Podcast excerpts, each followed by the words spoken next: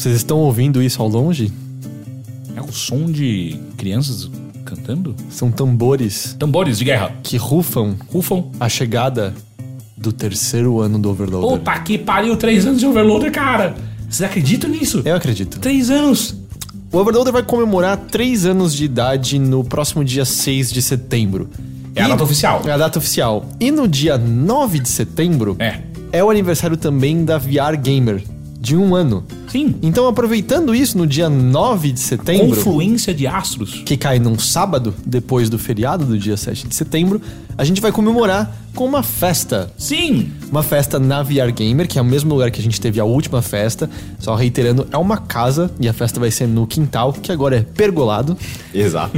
e vai ser o mesmo É esquema. uma casa grande, última. só pra ficar claro. Tipo, Sim, pra você tem não bastante ficar espaço no é, quintal. Não pensar que, tipo, ah, vai 50 pessoas, não cabe. Tem, pra, você, pra, você, pra você ter uma ideia, tem um cantinho de luz neon totalmente Sim. Eh, legal pra você Trançado, tirar assim. fotos. Se aqui é difícil, é difícil pra Acho que tirar não foto. foca direito Porque tem pouca né? luz. Porque não é neon, é luz negra, não é? É, é, é luz negra. É luz negra. Luz verdade. negra. Luz negra não dá pra olhar Luz pra negra é pra você olha e nunca tá focado o seu olho. É, sim, mas é, tem, tem um pouquinho de tudo naquele espaço. Mas o que acontece então? No dia 9 vai rolar, a gente já tem o horário exato? Sim, a partir das três da tarde. A partir das 3 da tarde. Se você quiser ir, é só colar, não tem venda de ingresso, você Entrada não gasta gratuita. dinheiro. O que vai ter ali é venda de cerveja, Sim. Água, Sim. refrigerante. Não. A VR Gamer vai estar vendendo refrigerante. Então sim. E a Mas food não é a truck, gente, o velho. food truck também. Eu vou, vou chegar lá. Vai ter salgadinho Sim. e a gente vai ter um food truck na porta de burger. Sim, burgers. É, os burger, nas fotos os burgers pareceram bonitos, Sim, pareceram a- apetitosos. se- segundo a, a- a minha namorada que fez toda a pesquisa, são muito gostosos. E aí também no food truck vai ter venda de, de refrigerante e tal. E a gente já pode falar de outras coisinhas ou Que outras coisinhas? Agora fiquei confuso. o, o que a gente mandou imprimir?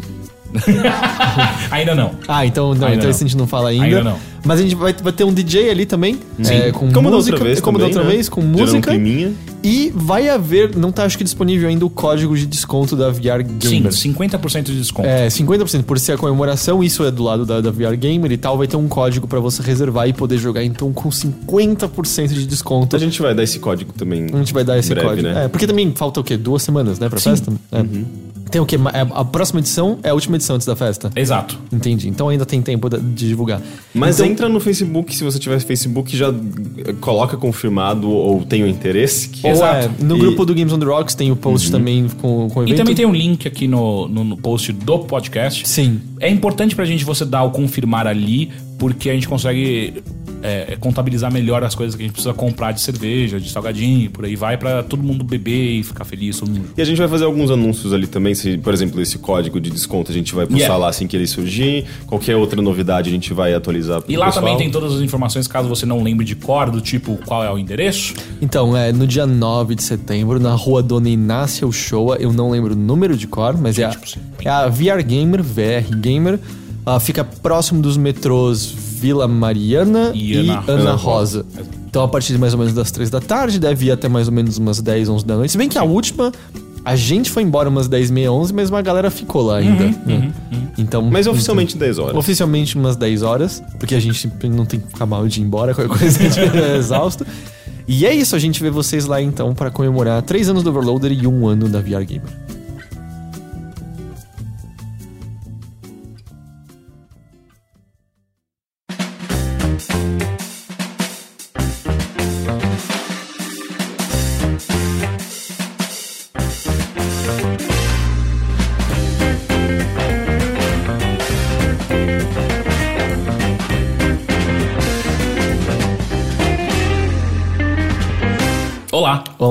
Tudo bem com você? Nossa, Rick.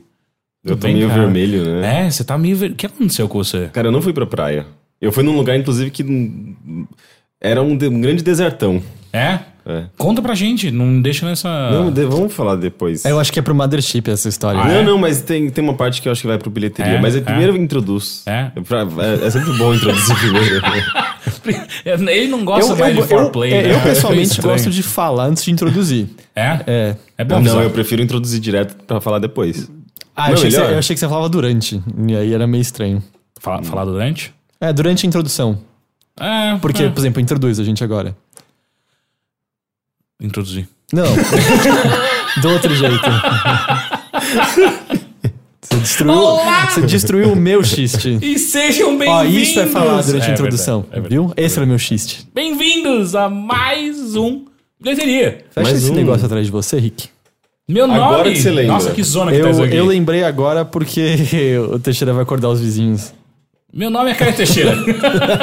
e eu estou aqui com Henrique Sampaio. Henrique Coradinho. Sampaio. Coradinho.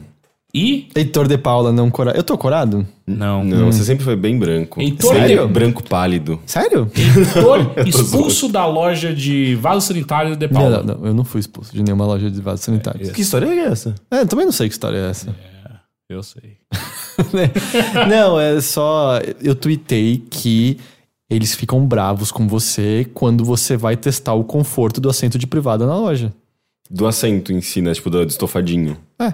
Estofadinho? Por que estofadinho? É, não, é, não é estofado, mas é o lugar onde você põe o. Ah, mas ah, os, os, O em casa seu tem que é ser estofado? estofado. Não, não é estofado. tem que não. ser? Eu, eu, Não, mas ele é mais. com a- não, mas o bunda? Não, não é estofado, mas ele é confortável. Ah, sim, Ah, isso. não, eu não gosto Todos daqueles- deveriam ser, né? É porque é, aqui, tem uns que são aqueles plástico duro que você derruba e faz. Ah, não. O que eu mais odeio é aquele plástico que tem um ar dentro, que às vezes tem um furinho, e aí você senta ele. Isso, e aí você sente um ventinho assim na nádega embaixo. Não, geralmente nádega não, é muito coxa. gelado, né? É. Inclusive, o Geralmente, meu tem uma grande tecnologia que eu acho imprescindível pra banheiros, que ela, ele cai em câmera lenta. Você Ah, sim, derruba. é, sim. Ah, isso é, muito bom. É muito bom, porque tem gente Ele que. cai em câmera lenta. em câmera é. lenta. Inclusive, o banheiro inteiro fica em câmera É, lenta. Exato, se você hora. solta, se joga ah, o assento solto, você joga pra cima, ele devagarinho até. Mas é, é, eu, eu acho imprescindível, porque, tipo, você, você, tipo, você não quer necessariamente colo- pegar e, de- e- e- e descer o negócio, porque você tá tendo mais contato com, com, com o assento. Você só empurra pra O- baixo e ele cai sozinho. tinha Só que você não quer que ele caia e faça barulho, sabe? Ah, não, é. Você não Eu faço isso com o pé, Você vai geralmente. lavar a mão, É, ou mas é, isso. é na casa de vocês, gente. Vocês vão lavar não, a mão logo Não, em seguida. sempre com o pé. Mas o. E teve um episódio do Caçadores de Mitos que eles verificaram assim, a quantidade de germes e clorifórmios fecais de todo. Eu falei, o quê? Telefones, É, eu falei Caralho, isso foi muito rápido, tipo, você perdeu. Ah, isso foi muito Já é a bom. segunda vez que eu falo clorifórmios fecais nesse podcast. é, Enfim, vocês sabem É do que eu tô falando. coliformes. É. Coliformes. É, a quantidade de coliformes fecais e o assento era o lugar mais limpo do banheiro. Ah, é? É. É ficar Porque- na parede? É, Na parede, no chão, na pia e tal. Porque, cara, você tá sentado na em cima de dente. daquilo, não tem muito, tipo, quando cocô tá caindo. Eu, eu falei de cocô de novo, no podcast. Mas, tipo, sabe, tá caindo, tem, tem um contato, assim, da sua pele ali com, com o negócio e aí não Protegendo ele. suja. É, mas na hora que você dá descarga, vai aquela explosão, aquela bomba atômica de, de tudo, né? É, de... Porque, sim, é. é- é- Quando é- você dá descarga... é, mas isso já, eu já, já vi médicos falando, né? Que é- ele, levanta É, ele todas joga as pra cima. Então, o, quê? bactérias. o ideal é dar descarga sentado na privada? Não, porque daí ele vai sugar o seu cu pra fora. Então, de repente, virou um conto do, do Palotnik É, lá, né? De quem? Não é o Palotnik. É do Robotnik. Eu conto do Robotnik. É do, é do camarada Palotnik. Não é Palotnik? Palarniuk. Ah, ainda tá pedindo demais, né? Não, mas tá, como a gente fala, tipo... Chuck Palarniuk. Você nunca falou... r. Palarniuk, não é? E sim falar o r, como você falaria. Sempre pra mim Palahniuk. vai ser o Palati- Palotnik. Eu nunca falei Palarniuk. Você falava Palatinuk. Eu não. Sim. Não, Tem- eu ah, não. Você já falou dele da, da- não. Você falou como é Endiabrada? Como era o nome daquele livro? Eu odeio aquele livro. Era, mas eu acertei o nome? Sim. Mas. Então qual é o ideal, assim? O que, que a gente faz? não dá Cê- descarga. não, não, Você- é, sim, levanta, é, nunca. fecha a tampa e dá descarga. Ah, Inclusive, eu descobri semana passada que eu estava de folga um dia. Eu falei, cara, eu vou pesquisar uns bagulho que eu sei que é estúpido. Foi mal eu bater. É, é, eu sei que são coisas estúpidas, mas que me tiram que me, me tiram um pouco o sono, sabe? Alguns Uhum. minutinhos por dia. E uma delas foi jogar papel higiênico na privada é bom ou ruim? Aqui no Brasil não é bom. Porque Não, a gente não, não, não, nosso, não, nosso sistema Depende de encanamento não é preparado. Depende se você é depende. prédio ou casa e É. tal. Depende, por exemplo, tem se você uma tem questão de fossas press- sépticas. Fossa séptica, saca? Hum. Que é aquela fossa onde, quando você não tem o, o encanamento é, devido na sua casa, aí nessas fossas sépticas não é legal fazer isso. Agora, quando. Isso é a. É a, é a- como chama? Wikipedia. Wikipedia. Não, a Sabesp. Respostas. É a Sabesp falando. não, é a Sabesp falando. A Sabesp falou que é, é- geralmente é muito de boa. Mas depende Eu- também muito da pressão de cada prédio. Exato, por isso. Porque, porque a pressão atualmente, na grande maioria dos prédios, de maneira geral, é maior e pode. Eu, eu joguei papel higiênico na privada a vida toda. Ah, é? Nunca entupiu por conta disso. Óbvio, É. privadas já entupiram, mas por outros motivos. A mas, minha mãe, minha mãe sempre botou um pânico em mim, até uma hora que eu. A primeira vez que eu viajei pro exterior, nos Estados Unidos, você meio que é obrigado a jogar sempre o, o papel É, higiênico. tem que reaprender a usar banheiro. É, assim, né? quando eu tô, vamos dizer, num estabelecimento comercial, num hotel, que a Ila tá dizendo especificamente, não jogue no vaso, eu prefiro ser cauteloso, porque, bom, às vezes eles sabem que aqui vai dar merda, Uhum, literalmente. e, e aí eu faço. Mas na minha casa, cara, é muito mais higiênico. Eu não vou deixar papel com Sim. cocô no lixinho Sim, ali. sim. É, man- e falam que o manuseio é terrível, né? Quando você vai tirar, se você joga o papel no lixo, o manuseio é, pode causar doenças, Hum. né? Ai, gente, você só lava a mão depois.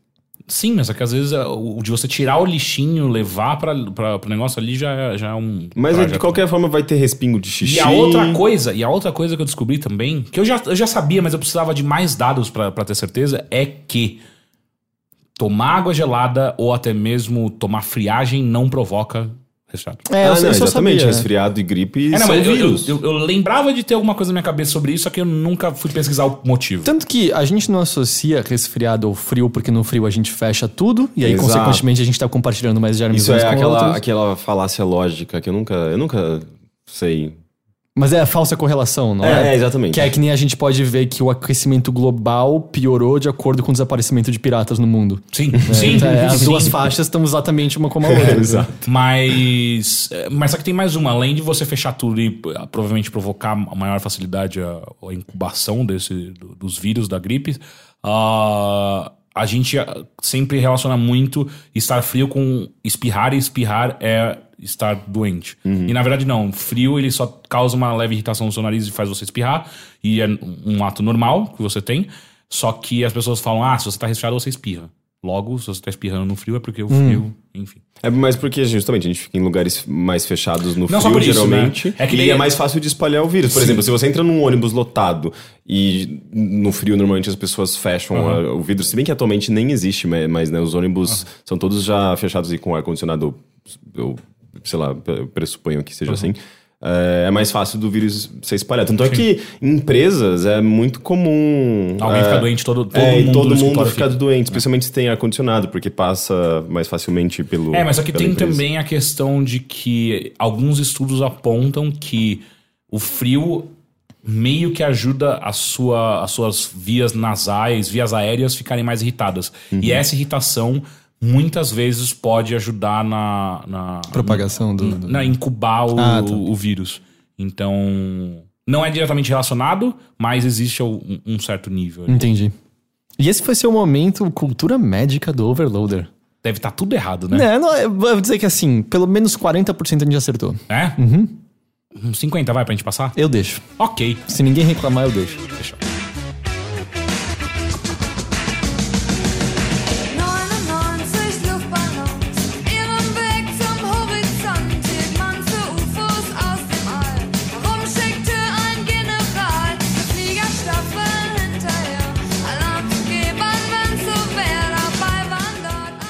Vamos começar com você então, Heitor. Você gosta de começar? Eu gosto. Por quê? Porque eu termino primeiro. Mas você sempre terminou primeiro. Mesmo sendo o último a começar. É que eu introduzo rápido. Heitor, como que foi essa final de semana? Ah, sobre o fim de semana eu não tenho tanto a falar. Eu passei mais tempo jogando um. Mario mais Rabbids Kingdom Battle, que você encontra análise. muito Você encontra isso. análise no Overloader nesse momento. Mas eu tenho algo que eu quero falar que não é sobre o fim de semana em si. Hum. É que eu fui na pré-estreia de Atômica. Ah, ou no, no inglês é Atomic Blonde, o novo filme da Charlize Theron de ação e espionagem. Estreia aqui no Brasil no dia 31 de dezembro. E é muito legal. Eu assisti o trailer de novo enquanto eu fui no cinema esse final de semana. Eu fiquei, ah, eu preciso disso. É, negócio." mu- é muito, muito legal. E ele. O, o trailer é muito bom, né? Ele é muito bem editado. E ele é. Qual é a música? É Sweet Dreams que toca no trailer? Não tenho certeza. Ou é How Does It Feel to Treat Me Like You Do? É, é alguma música dos anos 80. É. Mas o, o que acontece é que o trailer ele passa a impressão do filme ser um pouco mais de ação do que ele é de fato. Ele tem ação, mas uma coisa que acho que também é legal ficar claro que eu- quando eu olhei, falei, ah, é é John Wick com a Charlize Theron, o que perfeito. Mas a mesma ação dele é muito menos sobre tiroteio e mais sobre combate corpo a corpo. Existe de verdade mesmo uma, no máximo duas cenas que são sobre tiro em si. Mas o filme também, como um todo, é sobre intriga de espionagem ah, e durante a Guerra Fria. E especificamente no finalzeco da Guerra Fria. Porque, assim, a, a moldura do filme é a Charlize Theron é uma espiã, uma espiã que trabalha pro, pro MI6, se eu não me engano, e ela tá sendo interrogada porque ela acabou de voltar de uma operação em Berlim.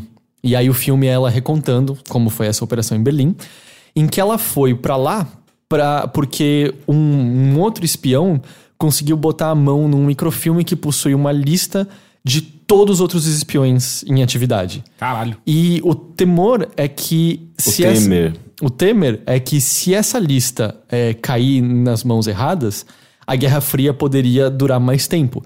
Porque ela já, já há conversas para ela chegar ao fim, e, dado o contexto histórico, a gente já sabe, tá mais ou menos a uma semana da queda do Muro de Berlim no, no filme. Hum, é, isso mostra um pouco no trailer, inclusive. Então, ela, ela vai pra lá e ela acaba entrando em contato com um outro espião que é, o, é interpretado pelo. O, não, não, o Ian Ja- é, o James McAvoy. Que é. Confundo os dois sempre. Eu, eu descrevi. Pra mim, ele é o professor Xavier que viu muito Trainspotting. Isso. É. eu confundo os três. É o Ian McGregor, o James McAvoy e o Frodo. Não, o Frodo, o, o- o- ele não tem nada a ver. Elijah Elijah Wood. Wood. Elijah É, Wood. ele- Eu confundo os três. Eu não sei porque eu ia falar que o nome dele era tipo Pixel McGregor. mas, o, mas o James McAvoy, é- ele, ele queria muito ser o Ian McGregor. É, Ah, é? Eu, eu sinto essa vibe demais nele. Mas ele assim. nem é, é, escocês, nem Não. inglês. Tá, nem... não, mas a vibe, sabe? Ele queria muito ser uma, ga- um- um- da galera do Trainspotting, eu sinto. Eu também queria. Ele nem, É? eu acho que ele Eu nunca queria. nem fez um filme moderninho. Tipo, filme. Fez, fez sim. Tem um que chama. Tá na Netflix, inclusive, é muito, muito bom. Chama Filth. É, E ele- é- é ele- uma cópia. Não é uma cópia, mas é muito parecido com, com o E todos os filmes que ele tem a cabeça raspada, tipo Fragmentado, ou mesmo o Atômica, ele, ele tem essa vibe, sabe, meio. Tô na balada, tut, tut, sabe? mas é, ele é um outro espião que entra em contato com a Listeron, mas ela começa a fazer a investigação dela própria ali. E aí o da hora é que a tensão sobre a investigação tá subindo ao mesmo tempo que é intercalado com um noticiário mostrando os protestos que estão rolando, especialmente na Alemanha Oriental. Então, os dois eventos estão crescendo e pra explodir ao mesmo tempo, você sente, sabe? Tem que resolver esse lance da espionagem e tá pra cair o muro, sabe? Então, é um momento histórico muito gostoso de ser explorado, especialmente assim, cara, é, é o momento que o restinho do pavio tá pra queimar, sabe? Tá pra estourar tudo aquilo. E aí, a trilha sonora inteira do filme é com música dos anos 80 da época. Então, sabe, você tem Depeche Mode, tem Eurythm, Eurythmics, né? Do, Eurythmics. É, tem, tem David Bowie, tem, tem, tipo, muitas músicas que a gente reconhece e a gente gosta bastante no geral. Só que o filme faz uma brincadeira de tocar a versão original e um pouco mais pra frente tocar uma versão mais moderna, um cover daquela música e tal. legal. É, mas, e ele. A, a trilha sonora também é muito bem trabalhada porque ele faz uma fal, um, um falso diegético. Em que a trilha sonora é determinada por, por exemplo, ah, chega ela baixinha, e aí um personagem abre a porta do carro e puf, a música entra alta. Só que ela não tá saindo do carro de verdade, ela só aumenta no volume e vira, sabe, e cerca como se fosse uma trilha sonora inserida.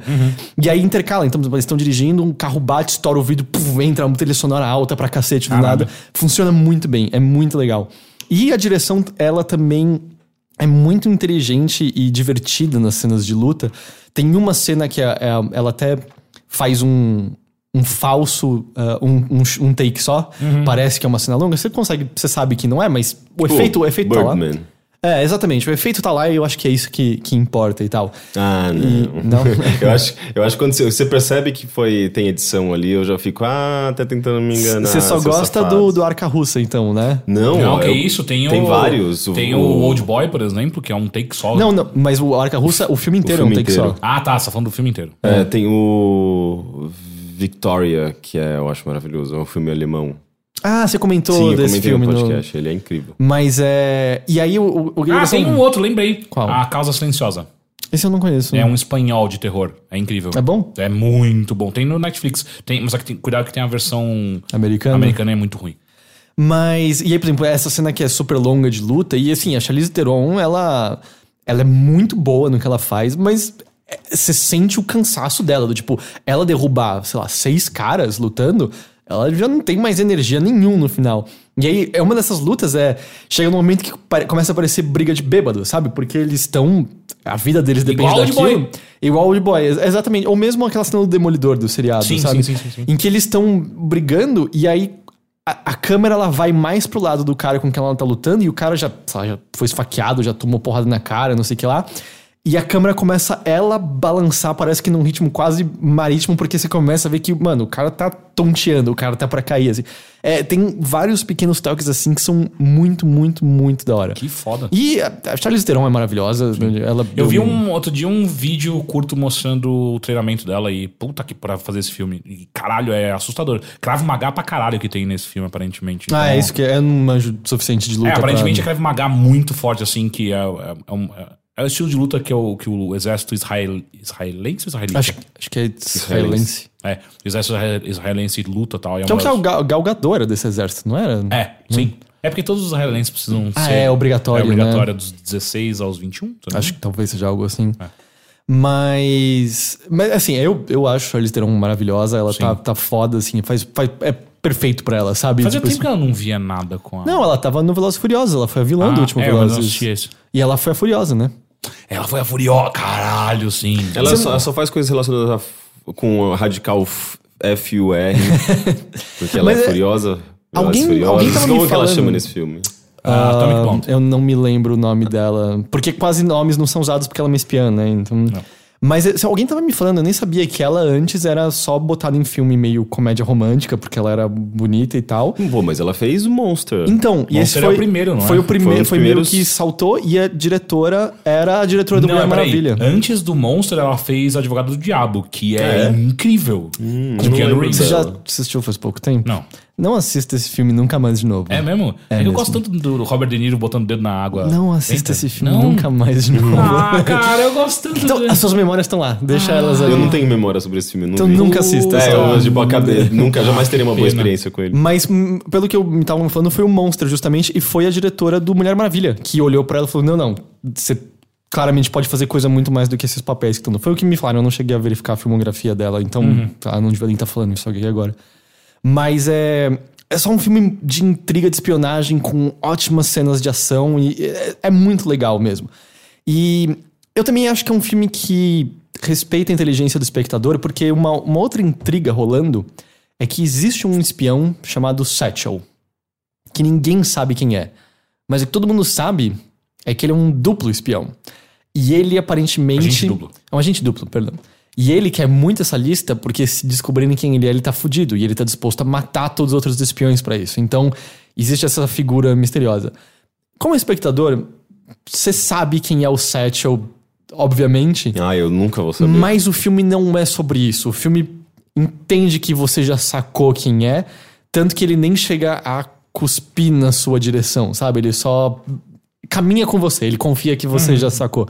É muito legal. E eu garanto, você vai sair desse filme querendo botar gelo e vodka num copo e virar ele em seguida. Porque é isso que ela bebe o tempo todo. Ah, é gelo ela, ela toma, tipo, banhos em banheiras com muito gelo, se enfiando na água gelada, e ela sai e vodka on the rocks e virando vodka o tempo todo, assim. Caralho. É tipo, é, eu quero fazer isso agora. Banho de gelo pra provavelmente as contusões dela, né? É, isso e também você sente menos porrada, né? E coisa do tipo. Acho que sim. É, porque você tá anestesiando, né? Então, dia 31 é essa, é essa quinta ou é semana que vem? Que eu dia é acho hoje? que essa quinta é... É essa quinta. É essa quinta, então a partir dessa quinta estreia o. o- em português é Atômica só.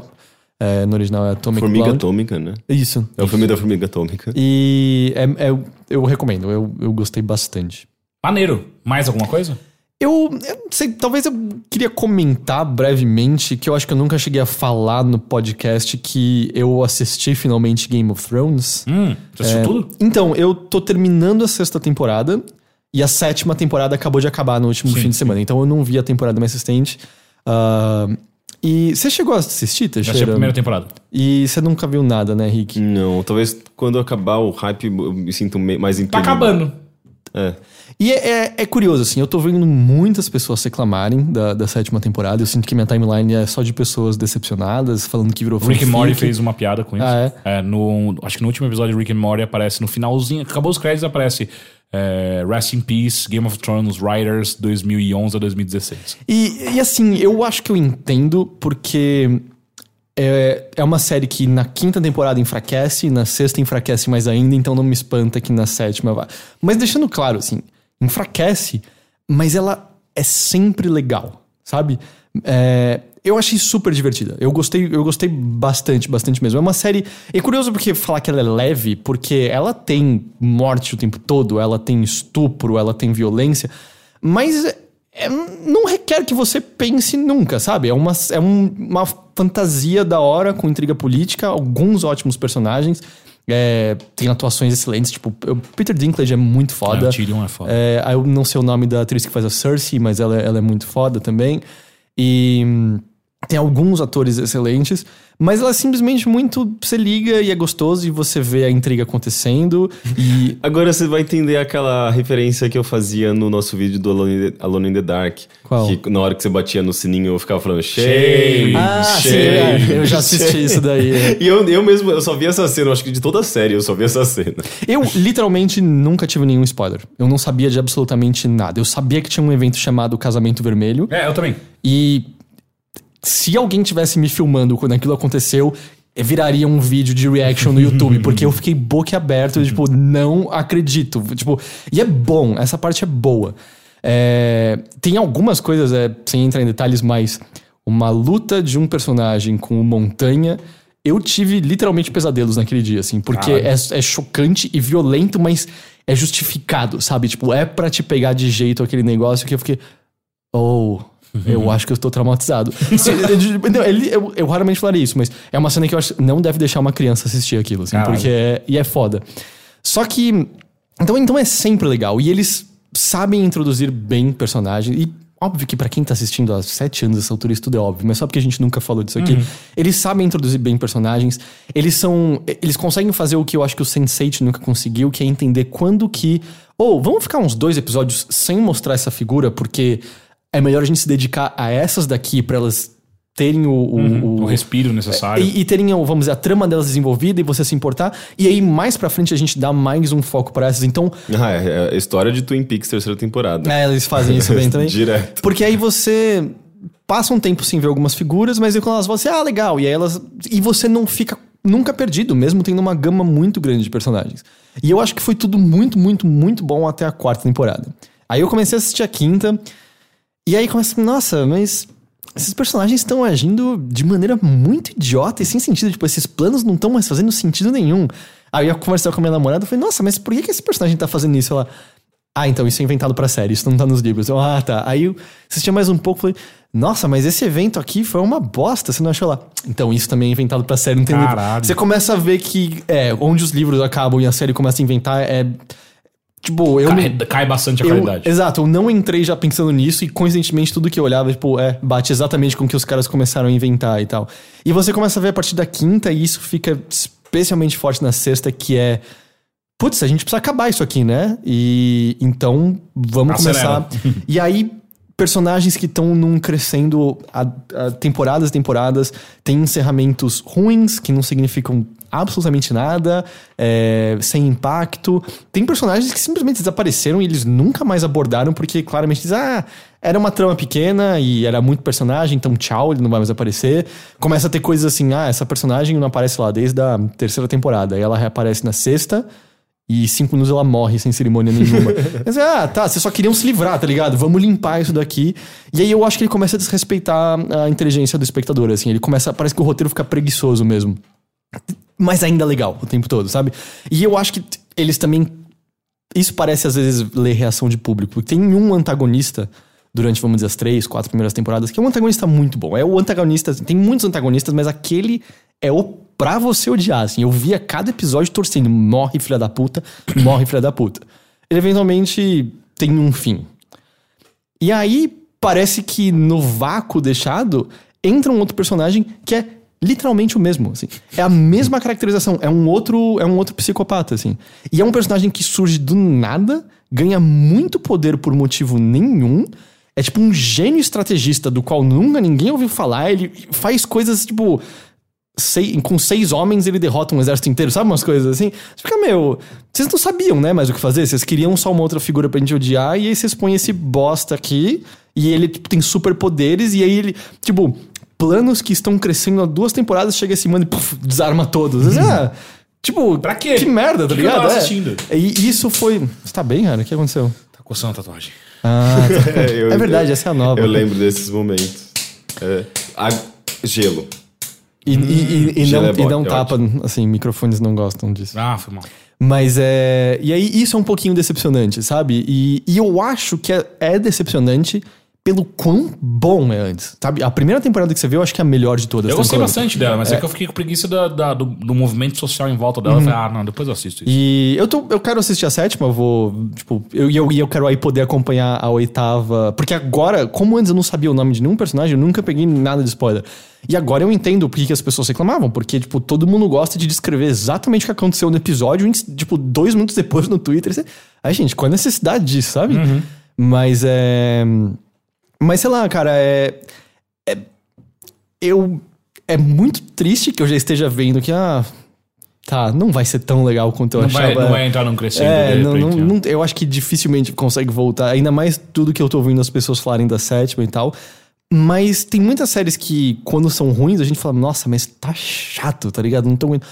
Game of Thrones nunca. É sempre da hora, pelo menos. Sempre tem umas lutas da hora, sempre tem peitos, sempre tem peitos. E Tem pintos também, não tem? tem muito, muito, muito menos pinto do que peito, assim. Tem, tem episódio E que é... bundas. Tem, algum, tem a bunda do Jones, não. Ele tem uma bunda bonitinha. Mas é. Ah, e é uma série também que é pra você se sentir mal com o seu corpo tranquilamente. assim. Porque, tipo, todos os homens são esculpidos, todas as mulheres são maravilhosas. Nossa, eu sou uma merda aqui, ligado? Mas é. É da hora, cara. Eu, eu acho que. Pra quem tem isso, mais ou menos, tá falando, tipo, da preguiça do social e preguiça de discussões e... Porque eu tinha, assim, eu ouvia as pessoas falando, ah, mano, Stark, Lannister, que, É, que saco. Você aprecia com a série. A série faz você entender o que são Starks, o que são Lannisters, o que são Bar Baratheons. Eu não sei nem se eu tô falando os nomes Tyrions. corretos. Isso, os Tyrions, é. É, Lufa-Lufa. É os Lufa-Lufas. É, do, tipo, é, é natural, assim. Hoje em dia você fala pra mim tal nome, ah, não é, eu nem li os livros e eu não fiquei entrando em fóruns. Você sabe por que a série inculca em você.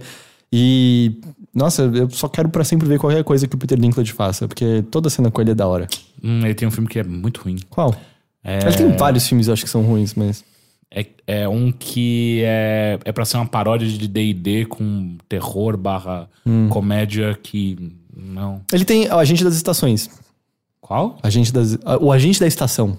Não sei Ele é um qual cara que herda um trem. Ah, E ele, ele gosta de modelos de trem, aí o, o companheiro de loja dele morre, isso é no primeiro minuto do filme, ele herda um trem, e aí é meio ele indo pra esse novo local, cuidar do trem e conhecer as pessoas. Gente, eu nunca vi nenhum filme dele. não. Assista Agente da Estação, acho que você gostaria desse filme. Ele já, já é bem antigo esse filme. E é isso, é isso era tudo que eu tinha pra falar. Ok.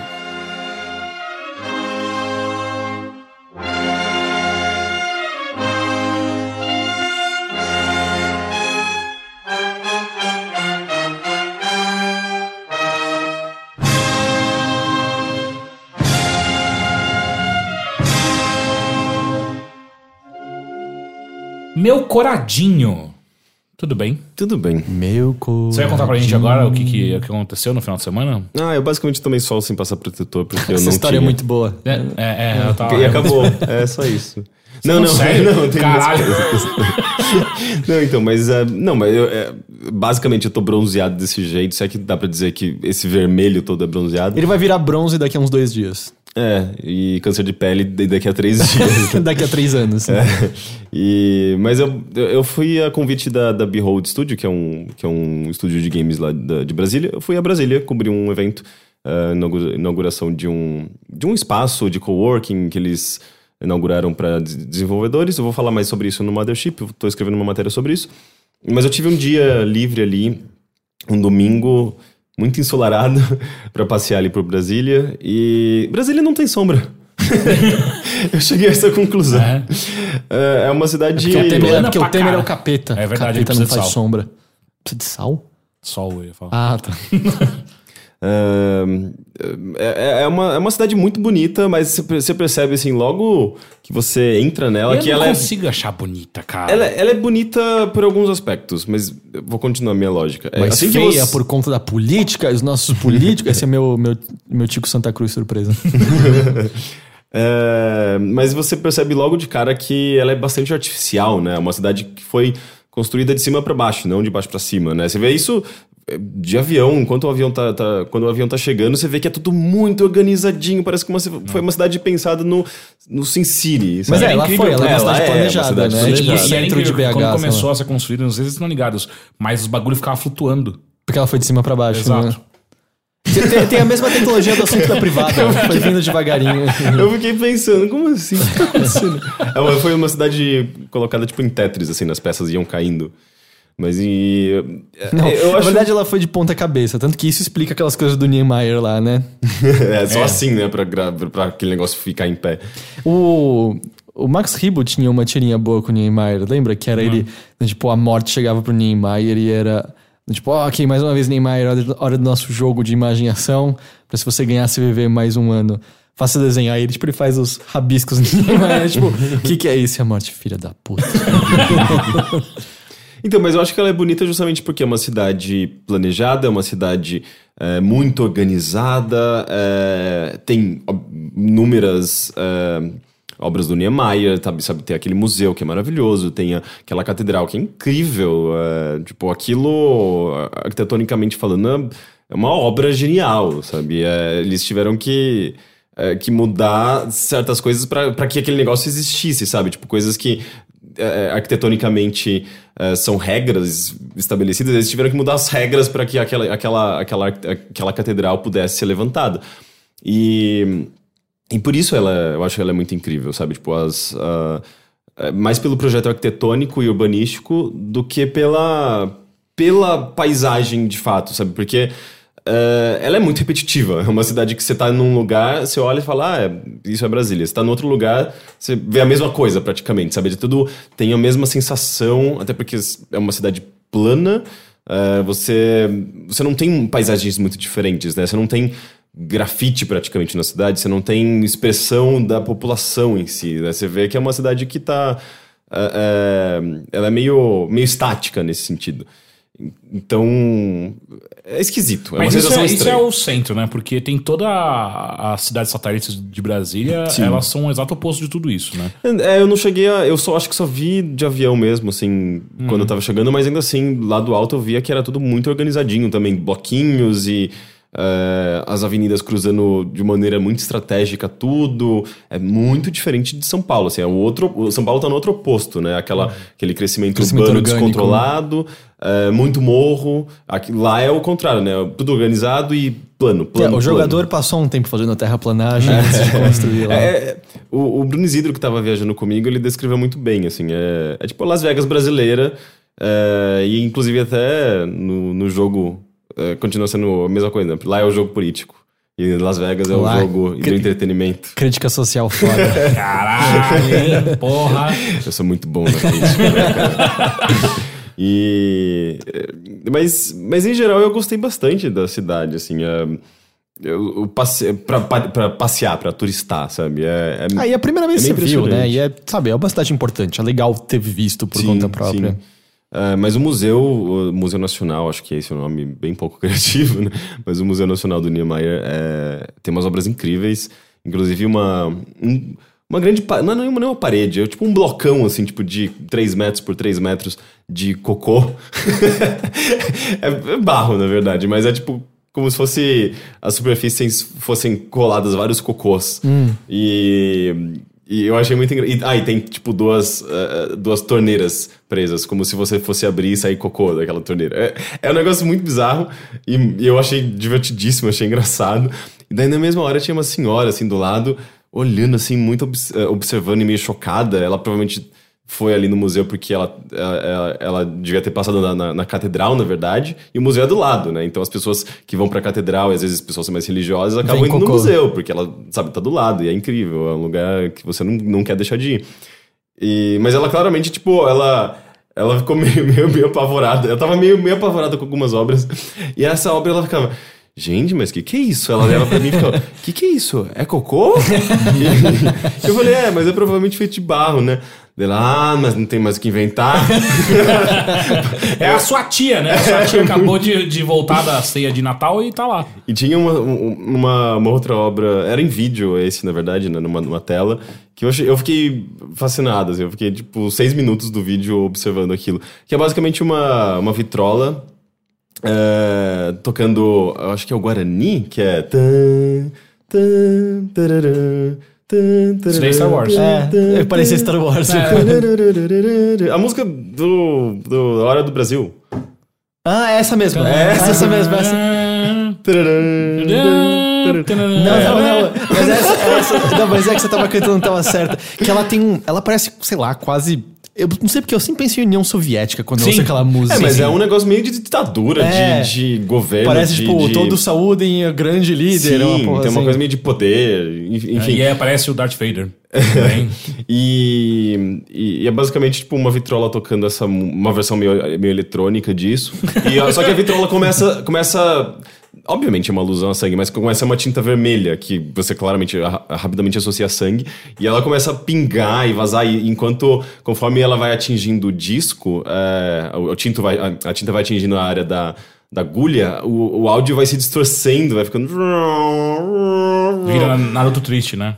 É, Vira uma coisa. É, essa essa bizarrona. soa, soa também um pouco como crítica social foda, um pouco. É, coisas muito. Aí que tá, eu acho que era tudo meio, meio acessível, sabe? Tipo, coisas que você não precisa ficar olhando e qual que é o significado de. Sabe? É, são Quer coisas. dizer, o Eu muro, não sabia o que essa chamava O Guarani. Porque Acho que é ela- o Guarani. Porque ela tem tudo de. menos de Guarani, né? Eu não sei se o nome da música ou é o nome da obra, mas eu acho que o nome da música é o Guarani. Eu ia botar pra tocar no meu celular, mas ele não tá aqui. Quer que eu coloque? Não, não precisa, gente. Ah, mas tem, tem todo um trabalho de um artista local lá de Brasília ah, que é muito foda. Renato Russo. Pior que Renato Russo Capital é bastante. Inicial. Aparentemente é bastante referenciado, lá- re- referenciado. É, que eu já vi, eu, eu vi, tipo, sei lá, frases e. Acho que é uma coisa que eles exportaram que Russo. eles têm um certo orgulho, né? Não, o então, mas esse, Dinho Preto é de lá também? Sim. É. O aborto elétrico é de lá, né? É. esse artista que eu não me lembro o nome, esse, esse artista plástico, ele trabalha muito com uh, telas pretas e, e pintando. Eu não sei se exatamente qual é o material que ele usa, mas não Posso é tocar o Guarani? tinta acrí- acrílico. Pode. Não, não precisa. Eu acho a que gente- precisa. As pessoas sabem que música que é, gente. Vocês É, estão me as pessoas estão achando atrapalhando. que é Star Wars, cara. Não é. Elas, elas vivem no Brasil, elas já ouviram isso uma vez na vida. Tá bom. É, é, ele, ele, ele meio que passa giz é, e trabalha muito com giz sobre essa essas telas pretas. E tem obras desde os anos 80 a 2016, 2017, com esse, essa mesma técnica, essa mesma estética, só que representando coisas do momento. Então. é, e de Brasília especificamente. Então você vê, por exemplo, nos anos 80, muitas coisas relacionadas a carro, é, imagens em primeira pessoa de alguém dirigindo um carro e luzes e neon e coisas. Provavelmente é, refletindo é, tecnologia da época ou refletindo como as pessoas observavam a sociedade naquela época e muitas vezes de dentro do carro. Acho que tinha, teve toda uma questão de boom é, automobilístico, sabe? No Eu acho- Brasil. No É, Brasil. Exato, e até quando a gente começou a construir estrada pra tudo quanto é canto. Exato, e- então, Não é, é- isso não faz parte dos 50 anos em 5? 50 anos em 5 do Jânio Quadros? Quando que foi Não é isso? do Kubitschek? Hum, Kubitschek. Ah, tá. É, do Kubitschek. O Kubitschek que foi. que, Que que criou sim. Brasília, inclusive, né? Na verdade, foi, foi o Niemeyer. É, É, não, ele projetou, mas o Não, mas quem Kubitschek botou foi na a primeira gestão do pedra no Kubitschek. céu foi o Kubitschek. Ele foi lá, subiu na escada, botou a pedra no céu e aí o Niemeyer continuou. Que, que, tem, uma- tem alguma história disso? Sim, a que você contou faz uns 10 minutos. Como ela começou de cima Ah, pra baixo. sim, exato, verdade. e, e daí você vê, com o passar do tempo, eles continuando com a mesma estética, a mesma técnica, digamos, só, porém representando coisas agora. Todas as obras dele atualmente são sobre ah, manifestações. ah, tem, tem uma que eu acho maravilhosa, que eu não lembro o, o ano, mas é, é basicamente uma chuva de mísseis ah, explodindo um- o canto assim, do, do, do quadro.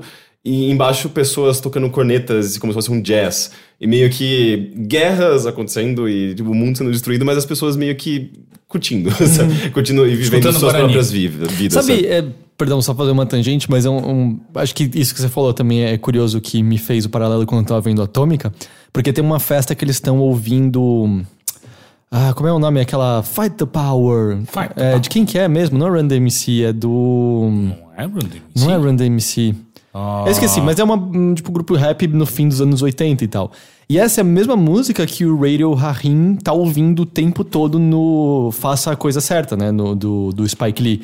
E é muito curioso pegar essa música que, sei lá, tá, vamos dizer, mais ou menos no período que ela saiu, né? Vamos dizer, no mesmo momento, e pensar é, Berlim, é, Berlim, do, é, Berlim Oriental.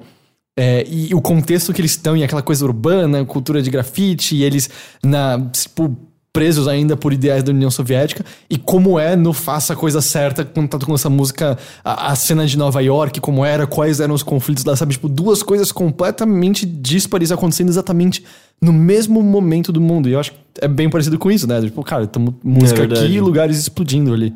E tem, tem uma outra obra que eu achei incrível. Tipo, é um quadro gigantesco e, e ele é muito simples.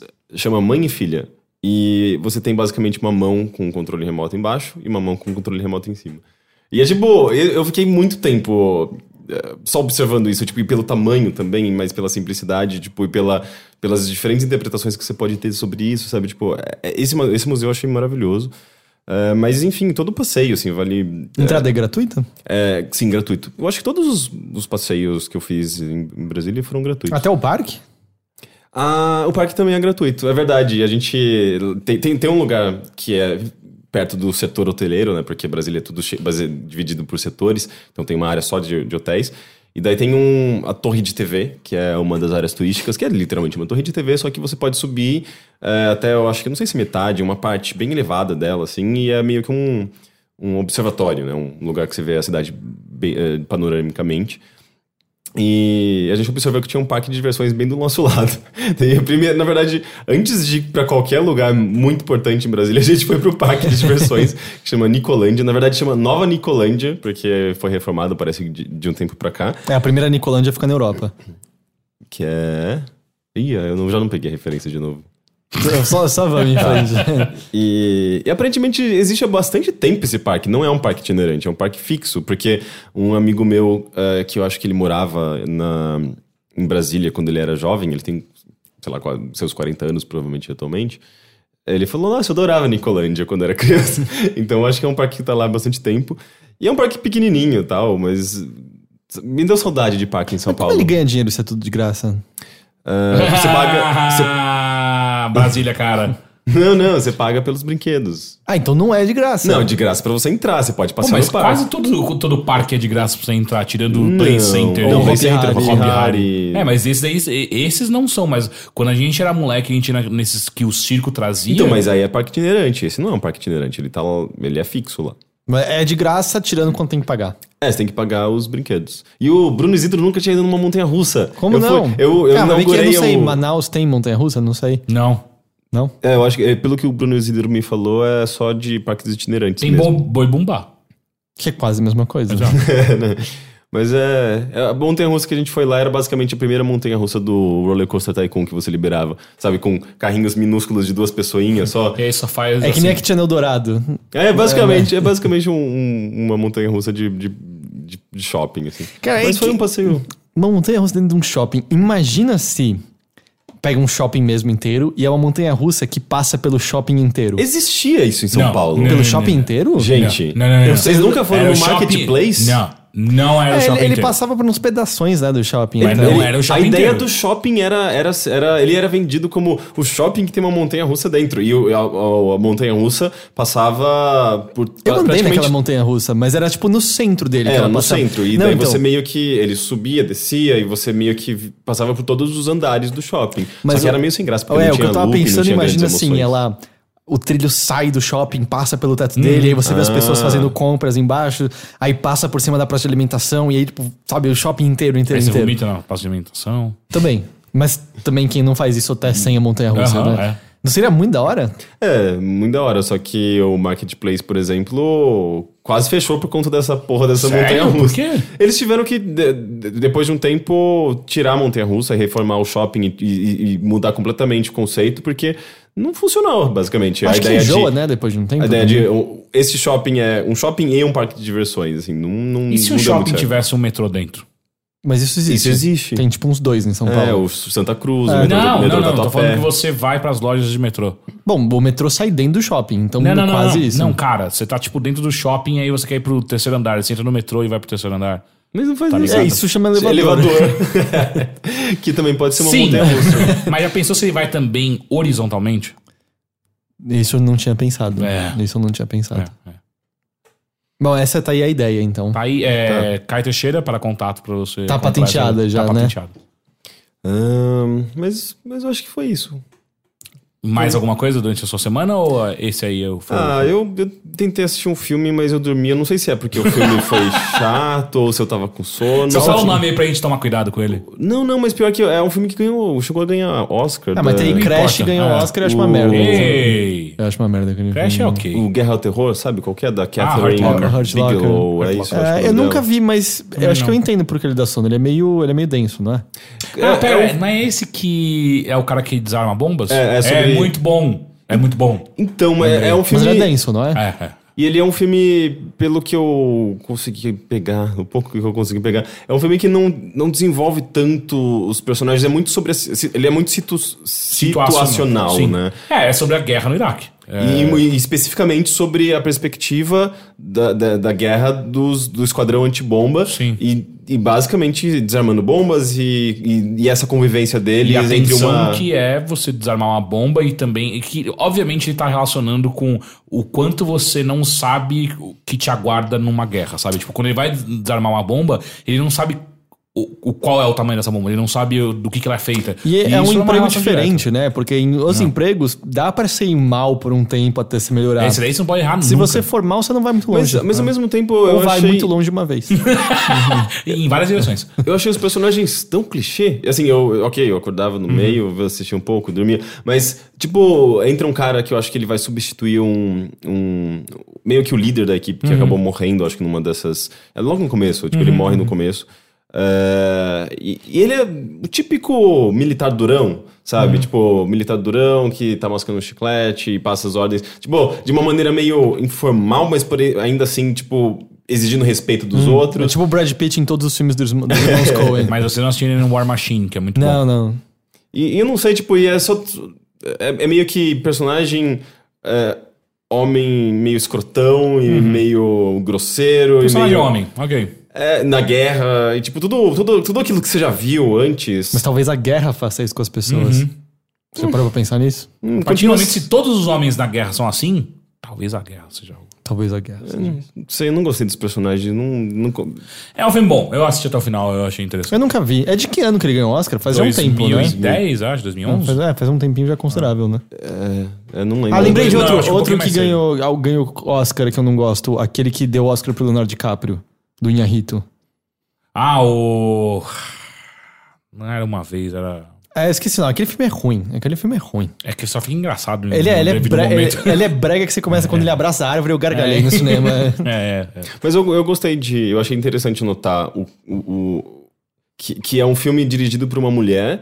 é, e ele tem uma, uma direção que eu acho que. Eu não sei, não sou o maior especialista em filmes de guerra, mas não muda muito, tipo, da, da- da- acho que da, da visão de, às vezes, grandes diretores de que exploram esse tema, sabe? É, a- a- inclusive a introdução eu acho fantástica, de- de- justamente dessa cena tipo, de uma bomba que explode. O momento que explode é muito bonito e muito impactante. É, mas é meio que. é- é- porque é um filme, é um filme bastante masculino, na verdade. Os temas uh, e a, a maneira que, a- que a, a visão de guerra que é mostrada ali é de tudo centrado no- entre um grupo de homens. Então eu achei, eu achei bem interessante, sabe? Embora eu não, não tenha feito nenhuma análise de gênero, porque, tipo, eu nem, nem vi o filme direito. Mas eu, eu achei curioso esse, nesse Tem sentido. que assistir, é um filme legal. Talvez. Então tá bom.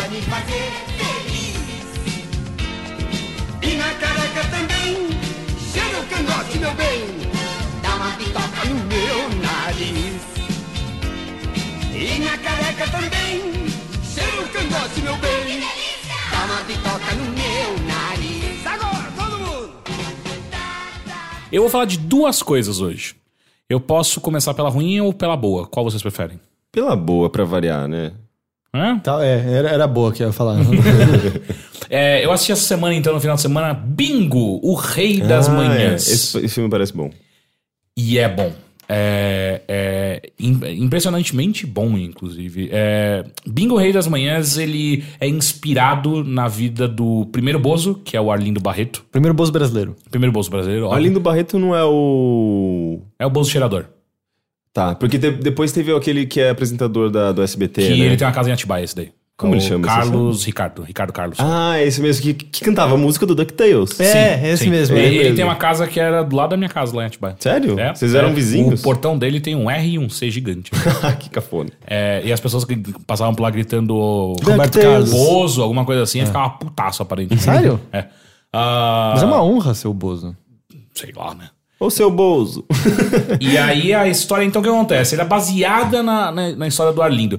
Segundo a minha namorada Bia, ela, ela estudou bastante TV brasileira, ela fala que, tipo, é cerca de 40%, 50% é real o que acontece ali. O resto do tempo eles tiraram várias liberdades poéticas pra contar uma história talvez um pouco mais interessante, ou talvez um, sei lá, não sei porquê. Mas a história é, é- é basicamente do Bozo que é...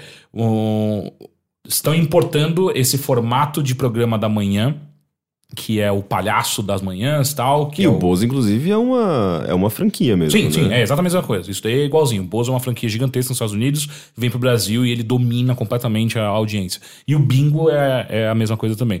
O que acontece é que o cara que faz o Bingo, que pega isso a primeira vez pra fazer o Bingo, ele é um ator que ele tem aspirações grandes, mas ele nunca teve uma chance real. Aspirações, né? É, Aspirações. você tá né? sacando já. É, e ele nunca teve uma chance real. Então ele faz vários. Primeiro ele começa. é, é, você vê que ele tem um amor muito grande pela arte, pelas coisas que ele tá querendo fazer, saca? Então, ah, o começo do filme é ele em filmes de pornô chanchada. E rapidamente ele começa a ganhar vários prêmios em pornô chanchada, porque ele é muito bom no que ele faz. Ele, ele é engraçado, então ele ganha vários prêmios nisso. E o que acontece também é que é um cara que é divorciado, tem um filho, ah, mas ele claramente é completamente apaixonado pelo filho. E ele dá muita atenção pra esse moleque tal. O moleque vai com ele. Na, inclusive, o moleque, uma hora, ele assiste um dos filmes do pai dele, tipo, enquanto ele tá gravando. Então ele vê o cara trepando. Ah, ah, e o ator principal é o Vladimir Brista. Ele é muito Não bom, sei eu quem não ele é. sabia. Ele é um ator da Globo. É. Ele é muito bom, eu não sabia. Assim, é Ele engraçado. costuma, ele costuma fazer Eu coisas tinha boas uma de ideia comédia. de que esse cara era bom, mas não tinha nenhum motivo pra achar isso. E agora eu tenho, tipo, esse cara é realmente muito, muito bom. Ah, então a história é esse, tipo, e ele fica o tempo inteiro procurando alguma chance pra ele entrar no, no grande estrelato, tanto que a ex-mulher dele é uma grande atriz de, de- da TV, que lá a Globo é chamada Mundial. Então a, a mulher dele é chamada. É, é- é uma das atrizes da Nova das Oito. A mãe dele foi uma grande diva da, da TV dos anos 50 e, e que hoje em dia ela adoraria voltar, mas não tem mais espaço porque ela as emissoras simplesmente não olham pra ela. E aí, nisso, no meio disso tudo, ele tá procurando alguma vaga, alguma coisa, e aí ele se depara com esse. com testes pro bingo. E aí ele entra pra, tipo, ah, sei lá, cara, vamos tentar aí, né? Ah, e aí é, é uma cena muito, muito, muito divertida que é. São vários palhaços estão tentando se tornar o bingo. E é o gringo, que é o dono do, do formato, tá lá fazendo essas entrevistas. Ele não entende um X em português, mas ele saca a, a, a, a Tipo, a energia dele, ah, a a vibe. energia, a- como que funciona o. Como é? é? Linguagem corporal. Linguagem corporal dele e tal. E aí, tipo, cara, ele- antes mesmo de ele entrar, ele já perguntou, pô, quantas vezes, quantos caras ele já mandou embora aqui? Aí a, a, a produtora olha pro, pro botão que tá o número dele, é 100, é, 100 já foram embora. É, ok, eu preciso ganhar esse negócio. Daí ele vai pra câmera, pra fazer o teste de câmera, e ele começa a zoar muito o gringo. Muito, muito. E aí todos os. O, a técnica começa a rachar de rir, todo mundo. E o gringo não entende porra nenhuma. Mas o gringo olha, vê todo mundo rindo e vai, ok, encontrei o bingo. E aí ele começa a fazer ah, o papel desse palhaço tal. Só que o que acontece é que durante a primeira semana ele é obrigado a seguir o script. E o script é muito. Não funciona no Brasil. Não pode funcionar incrivelmente nos Estados Unidos. No Brasil, nem a pau, as crianças não se divertem, nada vai. Até uma hora que fala assim, cara, quer saber uma coisa? Eu tenho uma última chance, eu vou tentar improvisar. E é quando ele se torna de verdade o bingo ou o bozo, no caso, que é. é quando ele pega o humor bobo e infantil e coloca, começa a colocar, apimentar com Uma coisas pequena adultas. Exato, assim. pequenas maldades. Ele pega o, o moleque mais chato que tá, obviamente, na, na plateia e chama ele pra zoar o moleque, sabe? E a galera fica, ah, caralho, que demais! E.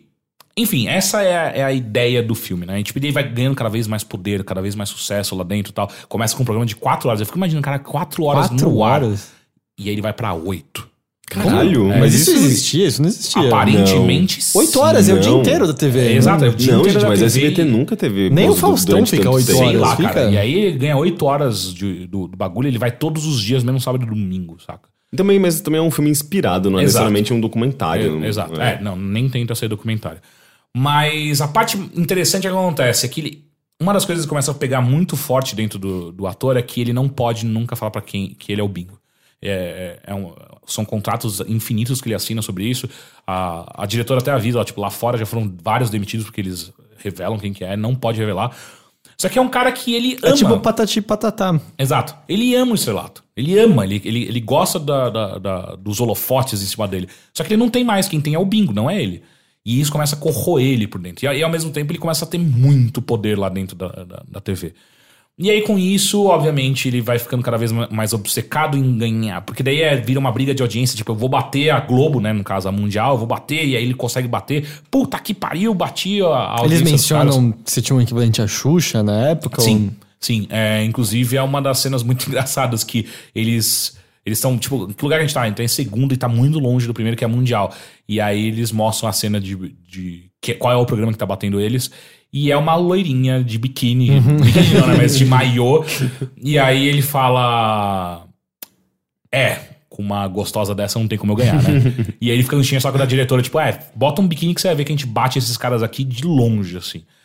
Tanto que o grande momento onde ele consegue bater, é ele, ele traz a Gretchen. E não tem nada E a a ver. Gretchen, de verdade? Não, não é a Gretchen. E a Gre- Mas a Gretchen ia no programa do Eu acho que a Bozo? Gretchen ia eu, no eu Bozo. assistia bem de vez em quando o É, eu Bozo acho muito quando eu era engraçado, eu tava conversando isso com a Bia. Ele é muito da minha época e eu assisti pouquíssimo de Eu É, acho eu que também ele, assisti pouco. Eu acho que ele é de um pouquinho antes da gente ainda. É? Porque você Porque vê... eu lembro Mara Maravilha, caralho, eu assisti pra Não, caralho. mas a Mara, aí era. A gente pegou tranquilo. A gente Sim, pegou. a gente a pegou, Xuxa também. A gente pegou muito tranquilo. Xuxa, Mara, Sérgio Malandro, Ah, TV Colosso. Aí na manchete É tinha, que sei você é Angélica. nos anos 90, né? É, tipo, Mara é. Maravilha eu lembro de assistir com a... Mas a Mara ainda durou nos anos 90. Sim, sim, acho. mas eu digo 89. Eu Mas eu ouço muitas pessoas, sei lá, por exemplo, João Gordo falando muito de Bozo. E minha mãe fala que eu via Bozo quando era criança, mas eu lembro de quase nada. Assim, Eu lembro do Papai Papudo, da Vovó Mafalda. Inclusive tem os personagens lá é, com outros nomes, mas é, é a, a, a, vovó, a vovó Mafalda. Só que eu acho que o Papai Sacudo. Papai Sacudo, o Papai- Gozo, né? Caralho, era muito bom isso. E, mas eu lembro que eu tinha um pouco de medo da, da caracterização deles. Não, não me Sim, sentia sim. muito confortável. É, não.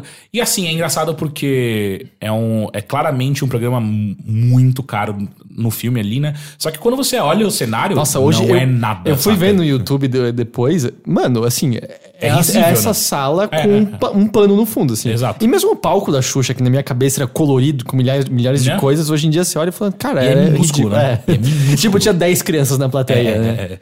E. E é isso, tipo, é onde começa a entrar toda a briga do, do personagem com o ator, que é eu quero ser reconhecido, só que eu não posso me deixar, me de- deixarem que eu, me, eu me, me reconheça. Junto disso, ele começa, obviamente, ele co- começa a ganhar muito dinheiro e começa a abusar muito forte de álcool e drogas. E aí, no meio, ele começa a ter uma crise familiar fodida no meio disso tudo.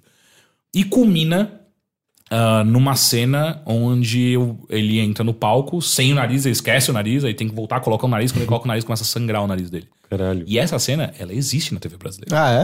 O, go- o Gozo. O Bozo, ele sangra o nariz durante um... E dá pra ver? Eu não, não sei se dá pra assistir no, no YouTube, dá pra ver. Mas não são poucos os relatos das pessoas contando de quando o Bozo entrou com o nariz sangrando na- no programa. Tem um- um- uma história que eu já vi muitas pessoas perpetuarem sobre o Bozo. Se você procurar no YouTube, você não encontra. E eu já vi pessoas dizendo que É é, meio lenda urbana. Que é o da ligação do garoto que começou a falar palavrão. Que tem no filme, não tem? No bingo tem. Mas eu não sei se tem, porque, porque eu, eu fui procurar no YouTube, não achei. Eu vi e eu ouvi duas coisas distintas. Um é, nunca aconteceu, e as pessoas, e só pra quem. A história seria mais ou menos: liga o garoto, e aí ele, ah. vai tomar no cu. E ele, o quê? Tomate cru, sabe? Qualquer coisa desse tipo assim. É, no filme ele manda, vou tomar no cu. Não, vou tomar no copo que é mais limpinho. Agora se Vamos- na sua casa você toma no cu, aí o problema não é meu. Não, pode ser, enfim, mas era mais ou menos isso. Ele tirava de, sabe, ele dava um jeito de disfarçar. E aí eu vi pessoas dizendo que isso nunca aconteceu e isso foi perpetuado como algo que rolou. Mas eu vi também algumas pessoas dizendo que o Bozo mudava de região do Brasil pra região do Brasil. Não era o mesmo programa transmitido pro Brasil Ah, é? inteiro. Ah, não eu não, disso. eu também. Aqui sou eu também propagando informação que eu poderia ter sentado no Google e eu não olhei porque eu fui fazer É, outra coisa. eu realmente não sei. Mas eu sei que eu fui procurar no Google, o que eu. No Google, no YouTube. O que eu achei foi o, ele falando com a pessoa em casa. E, e a pessoa não tá ouvindo, fala mais alto. Ele sobe num caixote. Acontece a mesma cena É, ele sobe filme. num caixote e fala, e agora? Tá mais alto? É. Isso tem no YouTube. Agora, ele do, do palavrão, n- não tem. Mas. E aí é tipo. é, uma coisa que é engraçada é que você tava falando do trailer da, da Atômica, né? Que vende um filme muito mais de ação do que ele é de fato. E o trailer do Bingo vende um filme de comédia que ele não é. E assim, eu, eu, eu já tava meio que esperando, tipo, cara, não, não vai ser comédia, né? Vai, vai ter alguns traços e tal. Cara, é 80%, 70% do tempo é um drama pesadíssimo, assim, sabe? E eu gosto muito. É, as poucas piadas que tem funcionam muito bem, mas o drama familiar e o drama pessoal do ator e do como ele tá passando e o que, que ele faz a família dele passar enquanto isso tudo acontece. E a- o final, a redenção dele é lindo. É sério, tipo, a trilha sonora é maravilhosa. E é, e é uma trilha sonora, sabe que me lembrou bastante? Bizarramente, é Hotline Miami. Ah, é? Ele, louco. ele tem uma trilha é, de. Bom, a gente tá falando nos 80, a gente tá falando de drogas, né? Faz sentido. Exato. Mas aqui é uma, é uma trilha sonora meio, meio, meio eletrônica, é, muito Hotline Miami, sabe? Tensa e tal. Ah, as cores desse- da- do, do, do filme são muito boas, a, a montagem. Não falam que as cores é, é pra meio parecer aquele estourado da TV dos anos Sim, 80, sim, sim. assim, né? É, e segundo a a Bia, que manja dessas coisas de TV, ela falou, cara, isso deve ter. É um filme que custou muito caro. Porque toda a representação que eles fazem dos anos 80, eles têm que. Eles montam um estúdio de verdade dos anos 80, saca? Então, muita coisa ali os caras têm que fazer, sabe? Tipo, como é que você faz uma câmera que é dos anos 80? sabe? Você não acha mais pra, pra alugar, você tem que fazer essa porra. Então é, é realmente o amor que esses caras colocam pra, pra fazer o, o- esse filme acontecer é, é maravilhoso. Eu assim. quero assistir. E o final dele é lindo. E é o mesmo final do Arlindo. É o mesmíssimo final. Ele, Não Ele- fala. O Arlindo tá vivo até hoje, né? Acho que ele morreu recentemente. É. Mesmo sendo real. Ah, não, não, ele tá vivo, tanto que ele aparece no filme. Ah, é? Que legal. É, é, ele aparece no filme. Ele aparece uma hora que ele tenta, ele tenta invadir uma festa, não consegue, porque ninguém sabe quem que é o ator, ele sabe quem que é o bingo. E aí o segurança expulsa ele, daí aparece um cara, tipo, quem que é esse maluco aí? É o Ah, ele é Não, tipo o Stan Lee É, do é total. Bingo. Tipo, Quem que é esse cara aí? Ah, mas, cara, é muito. E no final é, do filme aparece, tipo, esse filme é baseado na história de Arlindo. Como é que é? Cruz? Acabei de esquecer o nome do cara. Não, não é Arlindo Cruz. Não é É... Barbosa, Arlindo. Eita, Barreto. Arlindo Barreto, caralho. É, e aí começa a colocar vários fatos reais da vida do Arlindo. E aí começa a falar, tipo, coisas acontecendo de verdade, por aí vai. E Tem muita relação, tem muita relação, mas, segundo a Bia, não é 100%. Enfim, Bingo Rei das Manhãs já tá nos cinemas, vai assistir, eu acho que é- vale muito, muito, muito a pena. é Muito legal. E a coisa ruim? E a coisa ruim, Ah, um filme de terror. não. Eu assisti Death Note. Hum, Ah, por quê? É, eu queria assistir algo ruim pra contar na bilheteria. Mas t- t- eu senti que é meio polarizado. Ah, tem gente que gostou, tem gente que não gostou. Então, Ah, é? Na minha bolha é ou é um lixo absoluto ou uma merda. Foi as únicas duas coisas que eu É ouvi. engraçado, a Bia nunca tinha assistido nada de Death Note. Você assistiu o anime? Eu assisti a Eu- primeira temporada. Eu assisti tudo do anime. É. Eu já falei, eu considero uma das piores coisas que eu já assisti. anime. Você assistiu É, tudo. Eu lembro, eu, eu lembro de gostar um pouco do, do mangá, mas nunca cheguei a terminar, eu li pouco, na verdade. E depois, quando eu comecei a assistir o anime, falei, caralho, coisa acelerada, coisa mais uh, sem, Não, é, sem a- a, desenvolvimento. lo- a lógica, assim, é uma criança que escreveu aquilo. Eu, eu, eu acho muito ruim. Eu não gosto mas nem o, um mas o pouco. mangá, ele dava uma atenção, assim, pra, pra, pro, pro personagem. Eu acho que você conseguia até ter qualquer tipo de empatia, Hum. sabe? Tentar entender um pouco do lado dele. No anime, isso nada é desenvolvido. E a segunda temporada é uma piada também. Assim, é, É que ele é- vira quase um Pokémon, né? É, ele repete, mas ele divide um personagem meio que em dois, sabe? Um pedaço de personalidade em cada Uhum. um. São os filhos do L, mas porra, assim, é, é ruim. É... Enfim, eu assisti a primeira temporada, eu não assisti tudo de Death Note, o anime, né? E esse, o Death Note que tem no Netflix agora é um filme, né? Um longa em Americano, action, não é? americano de Death Note. Que eu, eu vi até a cena que ele fala, ele, ele é Kira, porque ele fala, porque em japonês parece killer, então eles não vão saber me procurar nos Estados Unidos, não tem uma coisa assim?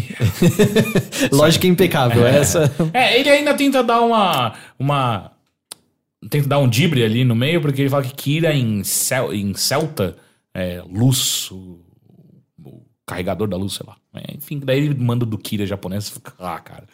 É, a Bia que nunca tinha assistido nada, ela falou, cara, é uma bosta, é muito ruim. Eu que assisti, eu falei, cara, é ruim, é ruim, mas não é tão ruim assim. Eu, eu já assisti, eu assisti o Diário do Exorcista Zero, saca? tipo, eu sei o que é ruim. Isso aqui só é ruim, sabe? Ele é Eu já fui pro inferno e retornei, É, eu sabe? sei o que. É, as pessoas ficam exagerando porque elas não têm. Elas não estão convivendo com esse, com esse lixo que eu tô acostumado a consumir. Elas não viram Krampus. É, é, sabe? Não viram Krampus. Uh, Death Note, mim, o maior problema dele pra mim é. Eles pegaram uma série grande e resumiram num filme de uma hora e meia. É, é. O que tem E é acontecido onde- com muitas coisas, É, né? e aí- Valerian, por exemplo. E sabe o que é engraçado?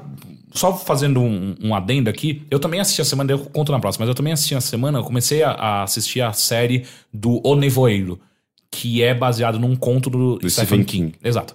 Aí engraçado, aí eu fico assim, porra, pegaram um conto de, sei lá, 150 páginas, transformaram numa série, que não faz o menor sentido para tal, e pegam um anime gigantesco e transformam num filme. Ah, é tipo não o Hobbit, sentido. o Hobbit virar três filmes. Exato. né? Não, não, não precisa de nada disso, mas enfim.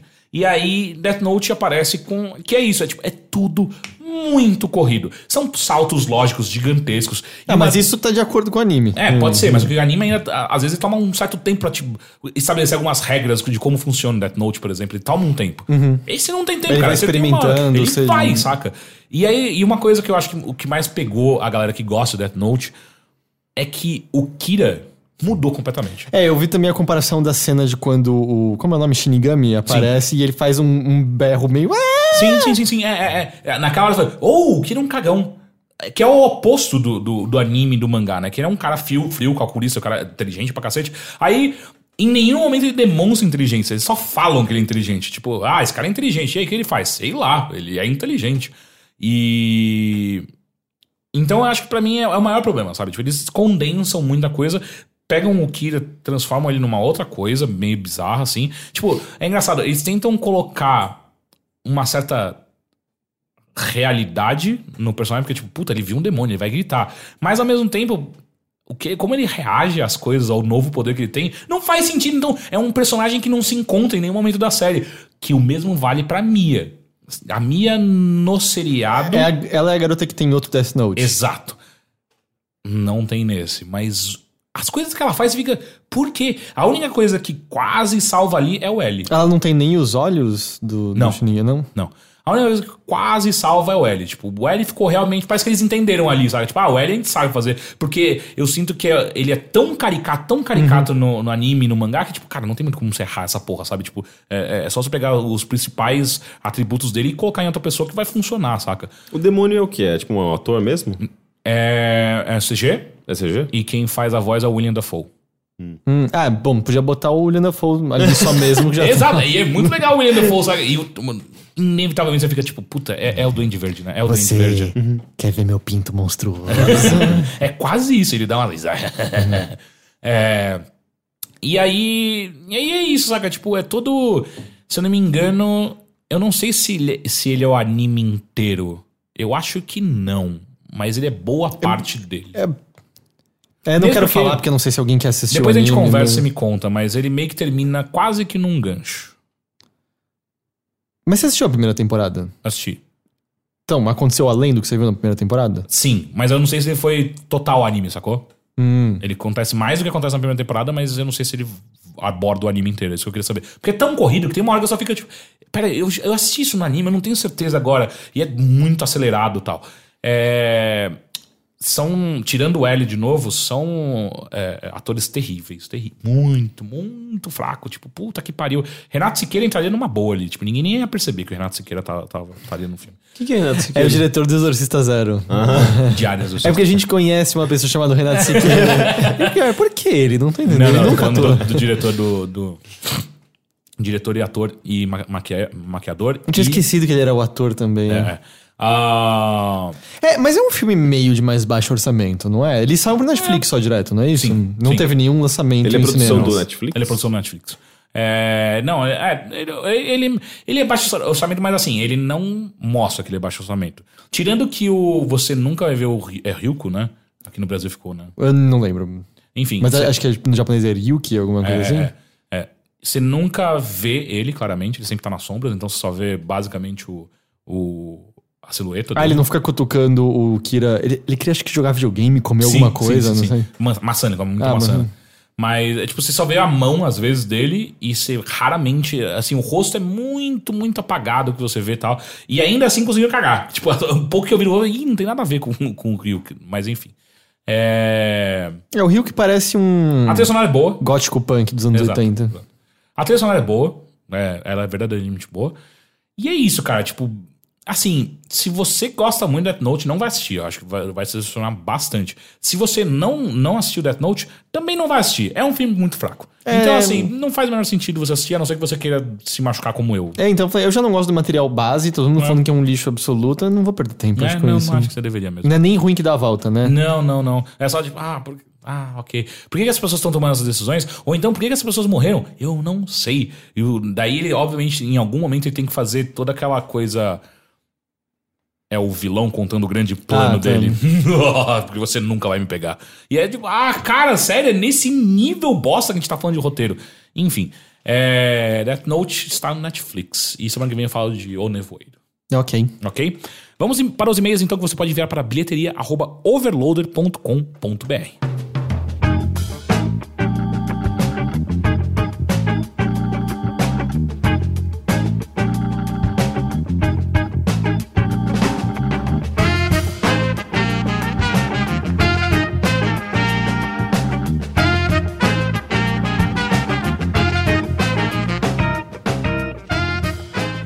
e-mail, quem enviou foi Matheus Magalhães. O Arroi Overloaders. Me chamo Matheus, tenho 18 anos e posso contar sobre o ponto de vista da minha geração sobre as comédias comentadas no último episódio do Bilheteria. Meu primeiro contato com esse tipo de filme foi com os coleguinhas da escola há uns 6 anos. Era prática comum na minha classe quando nos reunimos na casa de algum colega, seja em aniversários ou simplesmente numa sexta depois da aula, alugar alguns filmes nos quais tais comédias sempre figuravam. Como assim ele alugava filmes? Pois é. Cara, ele, Ele, tem 18 anos, tira 8 anos daí. A gente tá falando de 2009? Justo. Ah, é, a gente ainda alugava. Ah, eu alugava ainda. Não tinha Netflix. Verdade. É de se supor, então, que esse tipo de humor fazia sucesso com a garotada. Contudo, tenho quase certeza que muito disso não vem da comédia, mas sim do teor sexual que muitos desses filmes carregavam e de um certo ar de, entre aspas, proibidos do qual dispunham. Eu entendo isso, eu amava a Locademia de Polícia quando era criança, porque eu não sei se tinha peitinhos, Tinha. mas tinha umas cenas de sexo e tal. Tinha peitinho em algum momento. Ah, elementos muito atrativos para pré-adolescentes de 12 anos. Isso posto, tenho de admitir também que todos os garotos da sala continuaram comentando de Top Gang por meses a fio depois de assisti-lo. Logo, sim, o valor da comédia também estava presente, mesmo sem as referências. Anos mais tarde, já na adolescência de fato, eu e mais dois amigos decidimos assistir Apertem os Cintos que o Piloto Sumiu. E, com base nesse universo amostral incontestável de três indivíduos, afirmo categoricamente, ca- categoricamente que sim, décadas depois de sua concepção, esse é um filme que ainda presta muito para o que se propõe. É tipo Legião Urbana, né? Que vai passando as gerações e as pessoas continuam gostando. Sim. ou odiando. No caso, arrancar boas gargalhadas da audiência, mesmo sendo de uma audiência muito diferente daquela almejada inicialmente. O filme nos, o filme nos fisgou do começo ao fim e nos fez rir como nenhuma comédia que passasse no cinema naquele ano teria feito. A cena dos ovos em especial, por algum motivo que não entendo, permeia nosso imagina- imaginário desde então. Não Qual é a cena dos cena. ovos? Nossa, eu não lembro também.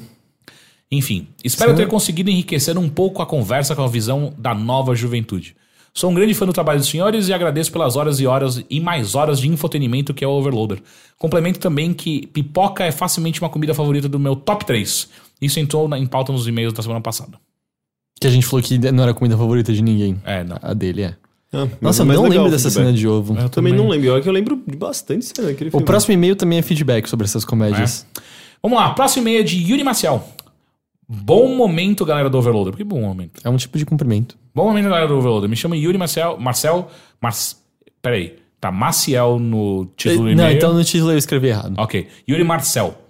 Manda esse e-mail referente ao desvio de alguns minutos que vocês tiveram na leitura dos e-mails do último bilheteria falando sobre filmes de comédia.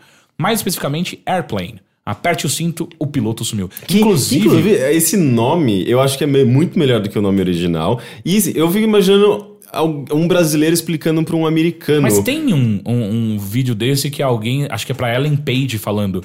Oh, sabe como é que é chamado É no verdade. Brasil?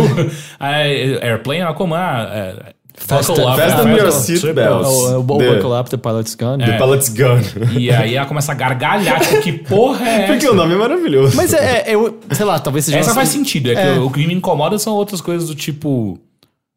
Ah, Corrente o, do Mal. O, tipo, ou o título de Portugal do Bastardos Inglórios, não é? O, é? Era tipo, sei lá, uma trupe de penteiro, sabe? Alguma coisa assim. É, não, não é exatamente isso, mas é um negócio nada a ver com o negócio. Sim, sim, sim. Matrix. Acho que Matrix, né? Matrix é. o- Tinha, tem, eh, tem alguns filmes que tem eh, o subtítulo logo em seguida que é tipo, what? por que que tem? Ah, eu acho que um dos que a gente acha que é original que nunca é, não é o Wonder Boys, o sonho. Não acabou. O sonho não acabou, isso não tem nada a ver com o título original.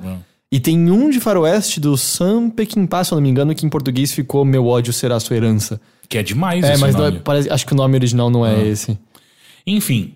Mas é Corrente do Mal, é, é o É nome. o genérico. Eu nunca vou esquecer que. Ah, The Ring. Que virou O O, Chamado. Chamado, né? Né, E lembra que Scream virou Pânico. Pânico, Grudge virou O Grito, Grito. que e poderia. É. E aí teve um outro filme que foi traduzido como O Rancor. que era Grudge. E aí é do tipo, cara, por que a gente só não botou no lugar certo Alguém um fez uma merda, todo mundo teve que seguir, saca? Tipo, puta que pariu. Enfim, ah, mais especificamente Airplane, filmes do Mel Brooks e como a geração atual reagiria a esses tipos de filme. Pois bem, eu tenho 22 anos, já conheci e gostava de muitos desses filmes. Minha beat favorita sendo Karim Abdul negando ser o jogador de basquete, mas progressivamente aparecendo cada vez mais usando o uniforme de jogador durante o filme. Porém, só esse ano eu assisti os filmes da série Naked Gun, do Leslie Nielsen, e eles continuam bem engraçados. Naked Gun é muito bom, né? Que é o. O Corre que a polícia vem aí. Porra, que a polícia vem aí, verdade. Sobre filmes de comédias atuais, realmente acho que poucos fazem uso da capacidade total da comédia nessa área. Deixando como exceções atualmente talvez Edgar Wright em Scott Pilgrim, Taika Waititi com What We Do in the É, Shadows que esse é muito engraçado, muito a gente bom. esqueceu dele. e Wes Anderson em The Grand, Grand Hotel Budapest. Ah, Que é, tem, tem coisas engraçadas, mas eu não sei se chamaria de comédia exatamente. Mas o, o que no- o, What, We Do in the Shadows, é, é Eu não conheço esse. Porra, tá, tem, Netflix. Tem Netflix, é, Tem. uma, é, um, é um documentário falso. De um cara é, seguindo a vida de vampiros. É muito engraçado. É, muito muito, bom. muito, E ainda mais muito é engraçado. um, um dos atores que faz Flight of the Concords. Que é o mesmo diretor, eu acho. Ah, ele é, o diretor? Enfim, Flight of the Concords é demais. Acho que você ia gostar dessa série. mas assim, assista com uma pessoa do seu lado, né? Porque comédia você tem que É, rir com sim, outra pessoa. exato. Mas é muito, muito engraçado. Possivelmente vocês já conheçam o canal e o vídeo, porém deixo como recomendação o vídeo Edgar Wright, How to Do Visual Comedy, Uhum, é bem do famoso canal esse vídeo. de YouTube Every Frame a Painting. Muito obrigado pelo conteúdo produzido e abraços. Ok.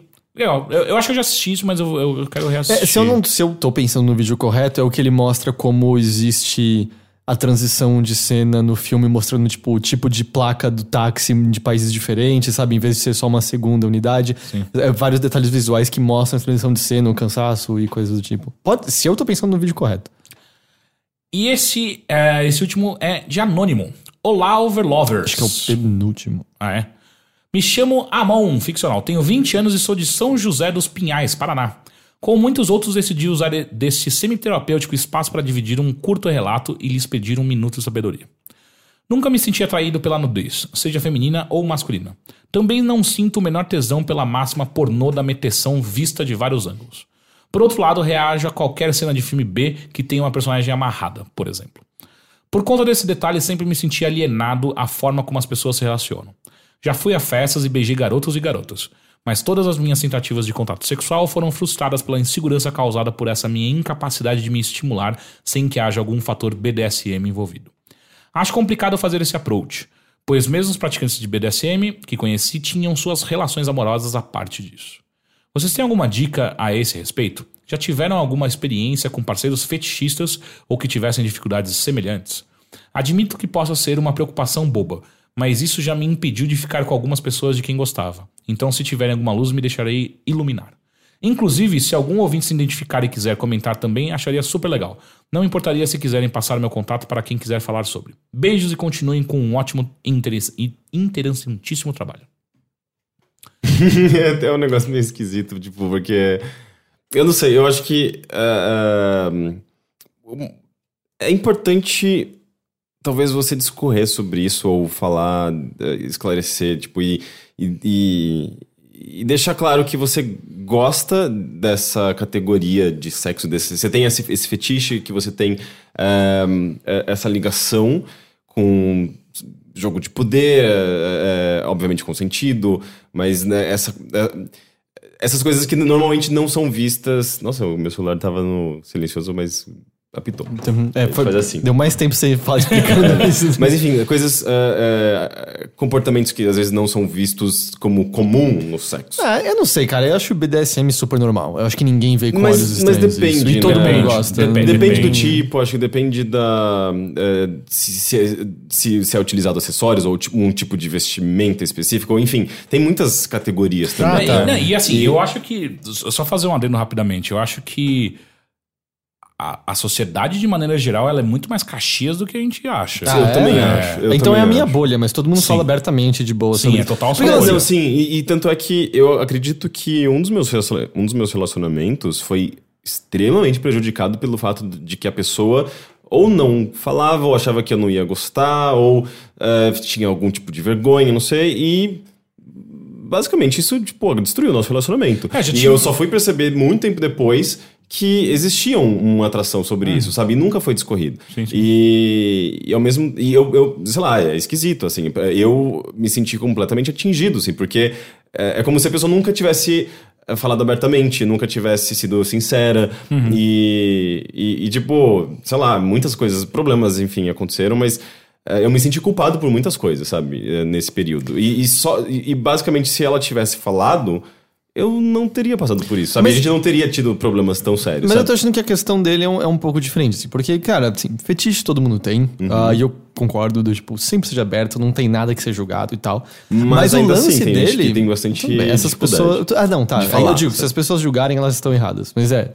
Mas o, pro- o problema que ele tá relatando é que ele. Do tipo.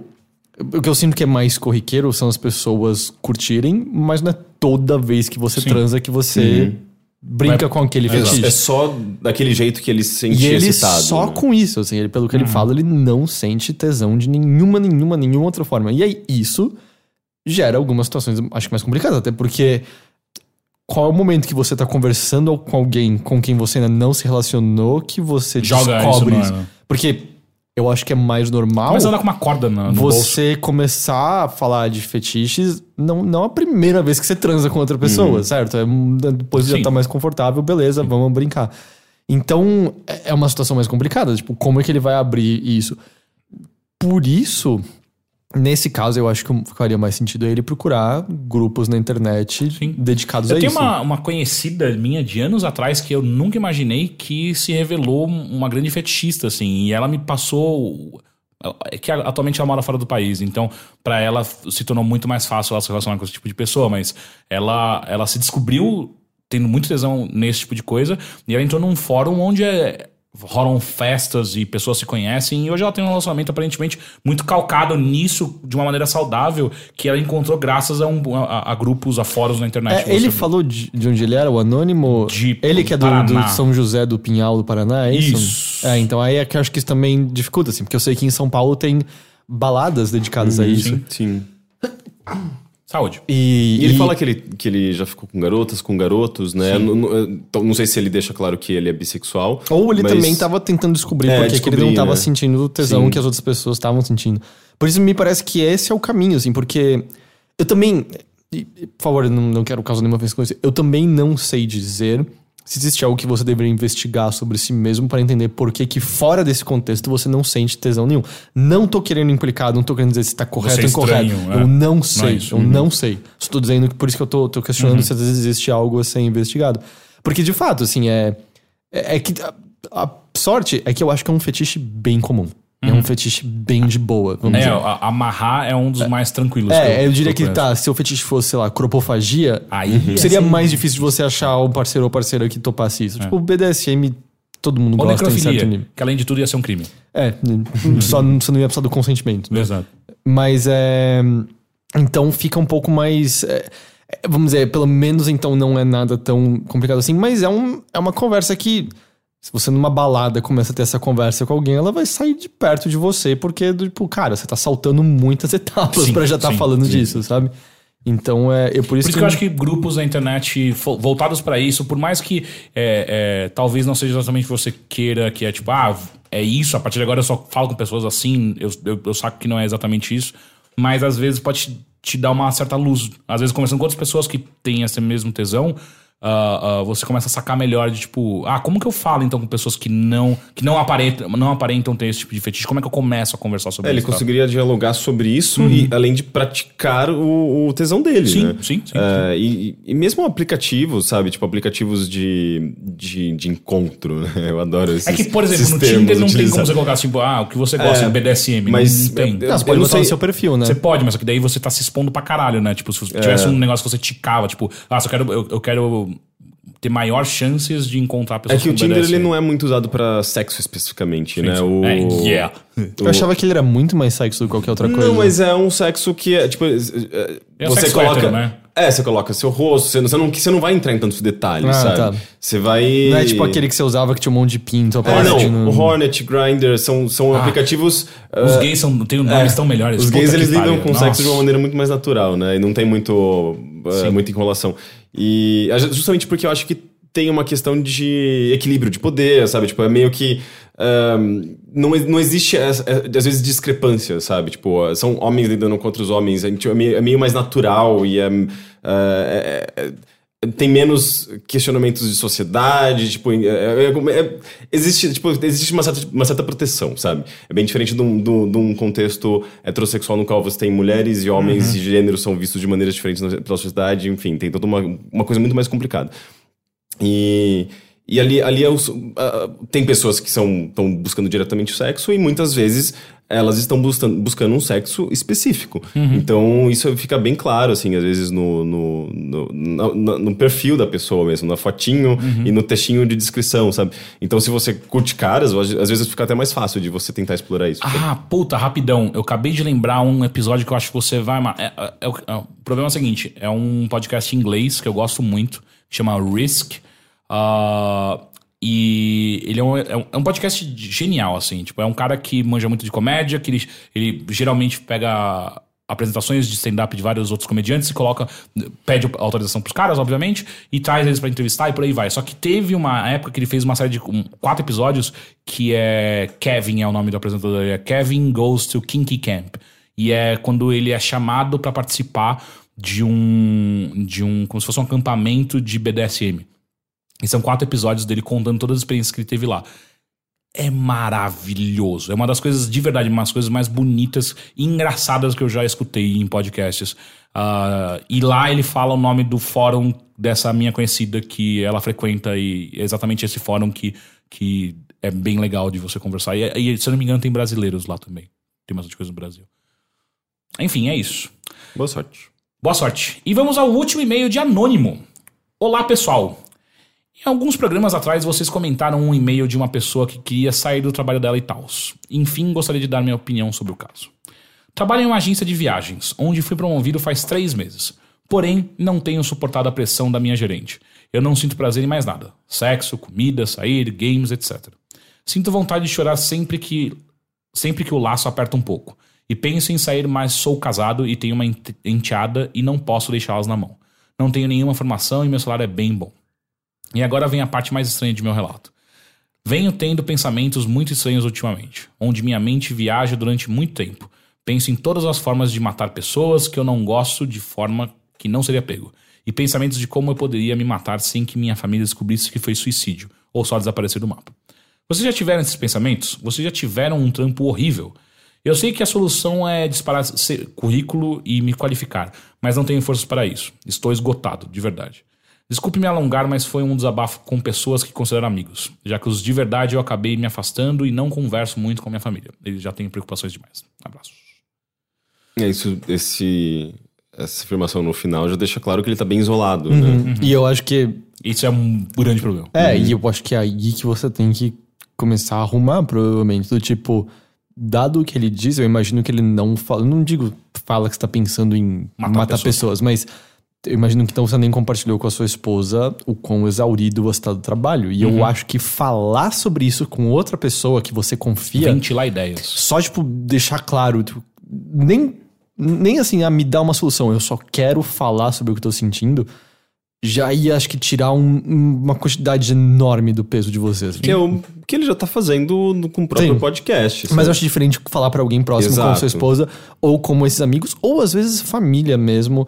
É que, é que família às vezes não é fácil falar dessas Sim, coisas. Não é à toa que, tipo, ele mandou um e-mail. É muito mais fácil quando você, você fala de maneira anônima. Por isso que é tão, tão mais fácil de você, às vezes, lidar com esses problemas com um terapeuta do que com de falar com alguém que você confia. Porque você tem medo de como ele vai reagir, de como a pessoa vai falar. E às vezes ela vai... eh, você tem Ficar medo te de, julgando. de, de ser, de ser, ser tratado como vítima. Porque, na verdade... eh, eh, tipo, você não tem culpa da- dessas coisas, né? Desses pensamentos e tudo É, mais. e assim, eu acho que a gente sempre se repete nisso, e a gente já fez um pod- podcast especial sobre isso, mas especialistas, cara, Uhum. ajudam muito, assim, ainda mais se você falou que você tá ganhando bem, tipo, talvez você consiga pagar, então, um, um- um Uhum. psicólogo, sabe, um terapeuta, que isso vai te ajudar muito, sabe, eu sinto, que é, é o tipo de coisa de, exatamente, ventilar ideias com alguém que você sabe que não vai ser julgado. Uhum. Que você pode falar esse tipo de coisa pro, pro, pro pro seu terapeuta, tipo, ah, tô pensando em matar pessoas, tô pensando em matar, que ele não vai começar a ligar pra polícia automaticamente ou coisas do tipo. Não, sem contar, tem. É no Invisibilia, se eu não me engano. Tem um episódio sobre psicologia e as diferentes vertentes. E tinha um, é, um, uma- um caso que era de um cara que depois de casar começou a ter estranhos pensamentos em que ele pensava em matar a esposa o tempo todo. Mas ele não, obviamente, matava a esposa. E aí era justamente explorando o que, que o. que, que o psicólogo falava em relação a isso, assim. E aí as diferentes vertentes, o que pensavam sobre o que, que aquilo queria dizer ou não. Porque, sei lá, no, no caso específico, parece que a, a linha de pensamento era. Mas você vai fazer isso? Não. Então, não liga. Isso parece que pra você é importante o que você tá pensando. Não é importante. Sua cabeça, pra você parece que é importante, mas isso não tem importância nenhuma. É, é, tô, obviamente, reduzindo ao máximo. Mas eu acho que você devia falar com alguém próximo a você, tipo, falar pra sua esposa. Porque eu acho que a diferença de um profissional é que você às vezes não tá entendendo o que você tá sentindo. E aí você dá pistas e o profissional aponta a direção que você tinha que estar olhando. Mas compartilhar isso com alguém que é próximo a você e, vamos dizer, ter a coragem mesmo de admitir isso que talvez você esteja vendo como fraquezas ou como defeitos, porque ainda mais dado a, a nossa sociedade específica, às vezes você tá pensando, cara, eu sou o homem dessa casa, eu tenho que prover o dinheiro pra cá, eu não posso aparentar cansaço, eu não posso aparentar fraqueza, fragilidade, etc, etc, faz com que você fique ainda mais fechado. E você compartilhar com alguém que te ama e te respeita e que não vai te julgar por conta disso, já faz muita diferença, porque você não se sente mais sozinho. E isso já faz, eh, tipo, já é dia pra noite, sabe? E só Mas de pra- qualquer forma, também, eh, ele fala que ele ganha bem nesse trabalho e tal, mas você não. Eu, eu não sei, eu acredito que você não pode ter um trabalho que te paga bem, mas ao mesmo tempo sacrifica a sua, sua própria saúde física e Mas ao mental. mesmo tempo ele sabe? tem uma enteada, ele tem uma casa, não, não dá pra falar pra todo mundo, sabe, largue. Ah, mas não é como se não, não houvessem possibilidades. Ah, não, sim, é que ele mesmo tá num, num ponto estagnado que ele falou que ele não tem energia nem pra mandar currículo, né, pra outros lugares. Então, É. acho Uma- que às vezes, sabe, na troca, não, não é tão. Ainda mais num tempo de crise como a gente tá no, usado no momento. E uma coisa que, pra, pra você não se sentir completamente sozinho, durante muitos anos eu, eu, eu, eu fantasiei em matar muitas pessoas quando eu era mais moleque. Eu tinha, dos meus 16 até os meus 20, mais ou menos, eu tinha pensamentos recorrentes de como. Como, como executar o, o, o assassinato perfeito, sabe? É, mas é porque você jogava muito Tenchu, né? Ou ele jogava muito Tenchu porque ele pensava nisso. Pode ser. Mas de alguma maneira, tipo, era, era obviamente uma. Hoje em dia eu olho, né? Não sei se, se pra você é a mesma coisa. Mas pra mim era uma fantasia de. de. Ah, eu, eu me sentia muito sozinho, eu me sentia muito. é, é, muito sem poder na sociedade de maneira geral, né? E acho que não tem nada que mais poderoso do que você matar alguém, né? Você ter o poder sobre a vida de alguém. É, não é à toa Então, acho que- daí que vinha esses pensamentos, saca? Sim. Tipo, eu tava me sentindo completamente é, é, inseguro comigo mesmo e começa a aparecer essas coisas. É, eu acho que o extremo disso é, são casos nos Estados Unidos que a gente vê toda semana um homem, e é sempre um homem, cometendo assassinatos. Sabe? E aqui no Assassinatos Brasil, em massa é, e esse tipo de coisa. E tem muito a ver com essa coisa de, da, da, da fragilidade masculina perante a sociedade machista. Ah. Sabe? Como. putz, eu- eu- se a gente for entrar nesse assunto, vai demorar, mas. Não, eu também acho que isso já, Não, já tá é. indo pra uma tangente. É. Mas, mas só, só pra terminar, tipo, eu lembro de. Agora, lendo esse e-mail, eu lembro que calhou muito de que a época que eu mais tinha esses pensamentos era quando eu tava. Tinha acabado de entrar na faculdade e tava trabalhando simultaneamente. Então eu tava exausto o tempo inteiro, porque eu acordava às 5 da manhã e só ia dormir de novo, meia-noite e meia por aí, trabalhando e estudando o dia inteiro. E eu lembro que essa foi a pior época, porque eu tava o tempo inteiro exaurido. Então, às vezes, pode ser isso. O cansaço físico seu também pode estar afetando como você tá enxergando o Cara, teve duas, dois dias da semana passada que eu. Deixa eu dormir uma horinha mais cedo. E muda, Você né? acorda no dia seguinte e fala, que, nossa, viver é gostoso, né? Que, que, que Dormir mais estranho. cedo, às vezes, Porque tipo- tem, tem toda uma questão química, né? É, Se é, você. é, é. se- às vezes, muitas vezes, seu corpo tá desequilibrado quimicamente Exato. falando, né? É, mas então eu tenho você precisa coisa, estar. tenho coisa demais pra fazer pra ficar dormindo. Mas tem coisas, então, às vezes, tipo, às vezes não é dormir, mas como a gente já falou algumas vezes, puta, fazer exercício, dar uma caminhada. Né? E fazer exercício não é tipo ir pra academia. Pode ser também, se você conseguir. Mas, cara, se você sair pra caminhar uma hora, sabe? Se você conseguir fazer uma corrida de 25 minutos, 30 minutos, você vai ver como o seu dia começa a melhorar muito, sabe? Tomar sol. Porque, puta, se você trabalha em agência de viagem, talvez você trabalhe em shopping, que é aquele tipo de, de coisa que você fica. Você não vê o sol, né? Você chega de manhã e você não vê o- acontecer o dia, quando você sai tá de noite. Você, você não, não absorve. Era nossa época no IG, né? Tirando quando a gente ia almoçar. Exato, a gente ficava o dia inteiro. Porque no shopping você ainda almoça no shopping também, provavelmente, né? É. Enfim, boa sorte, cara. De verdade. É uma situação meio bosta. Ok? E isso encerra os e-mails de hoje. Acabou, gente. Muito obrigado De nada. pela presença de todos. E até semana que vem. Então, semana que vem, tchau, tchau. Tchau. See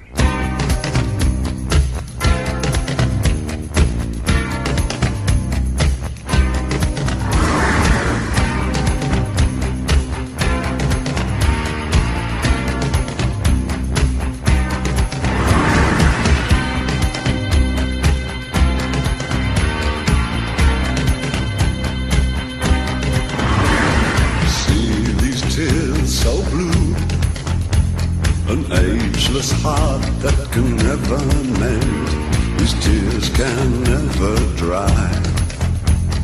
Judgment made can never bend. See these eyes so green, I can stare for a thousand years. Just be still with me. You what I've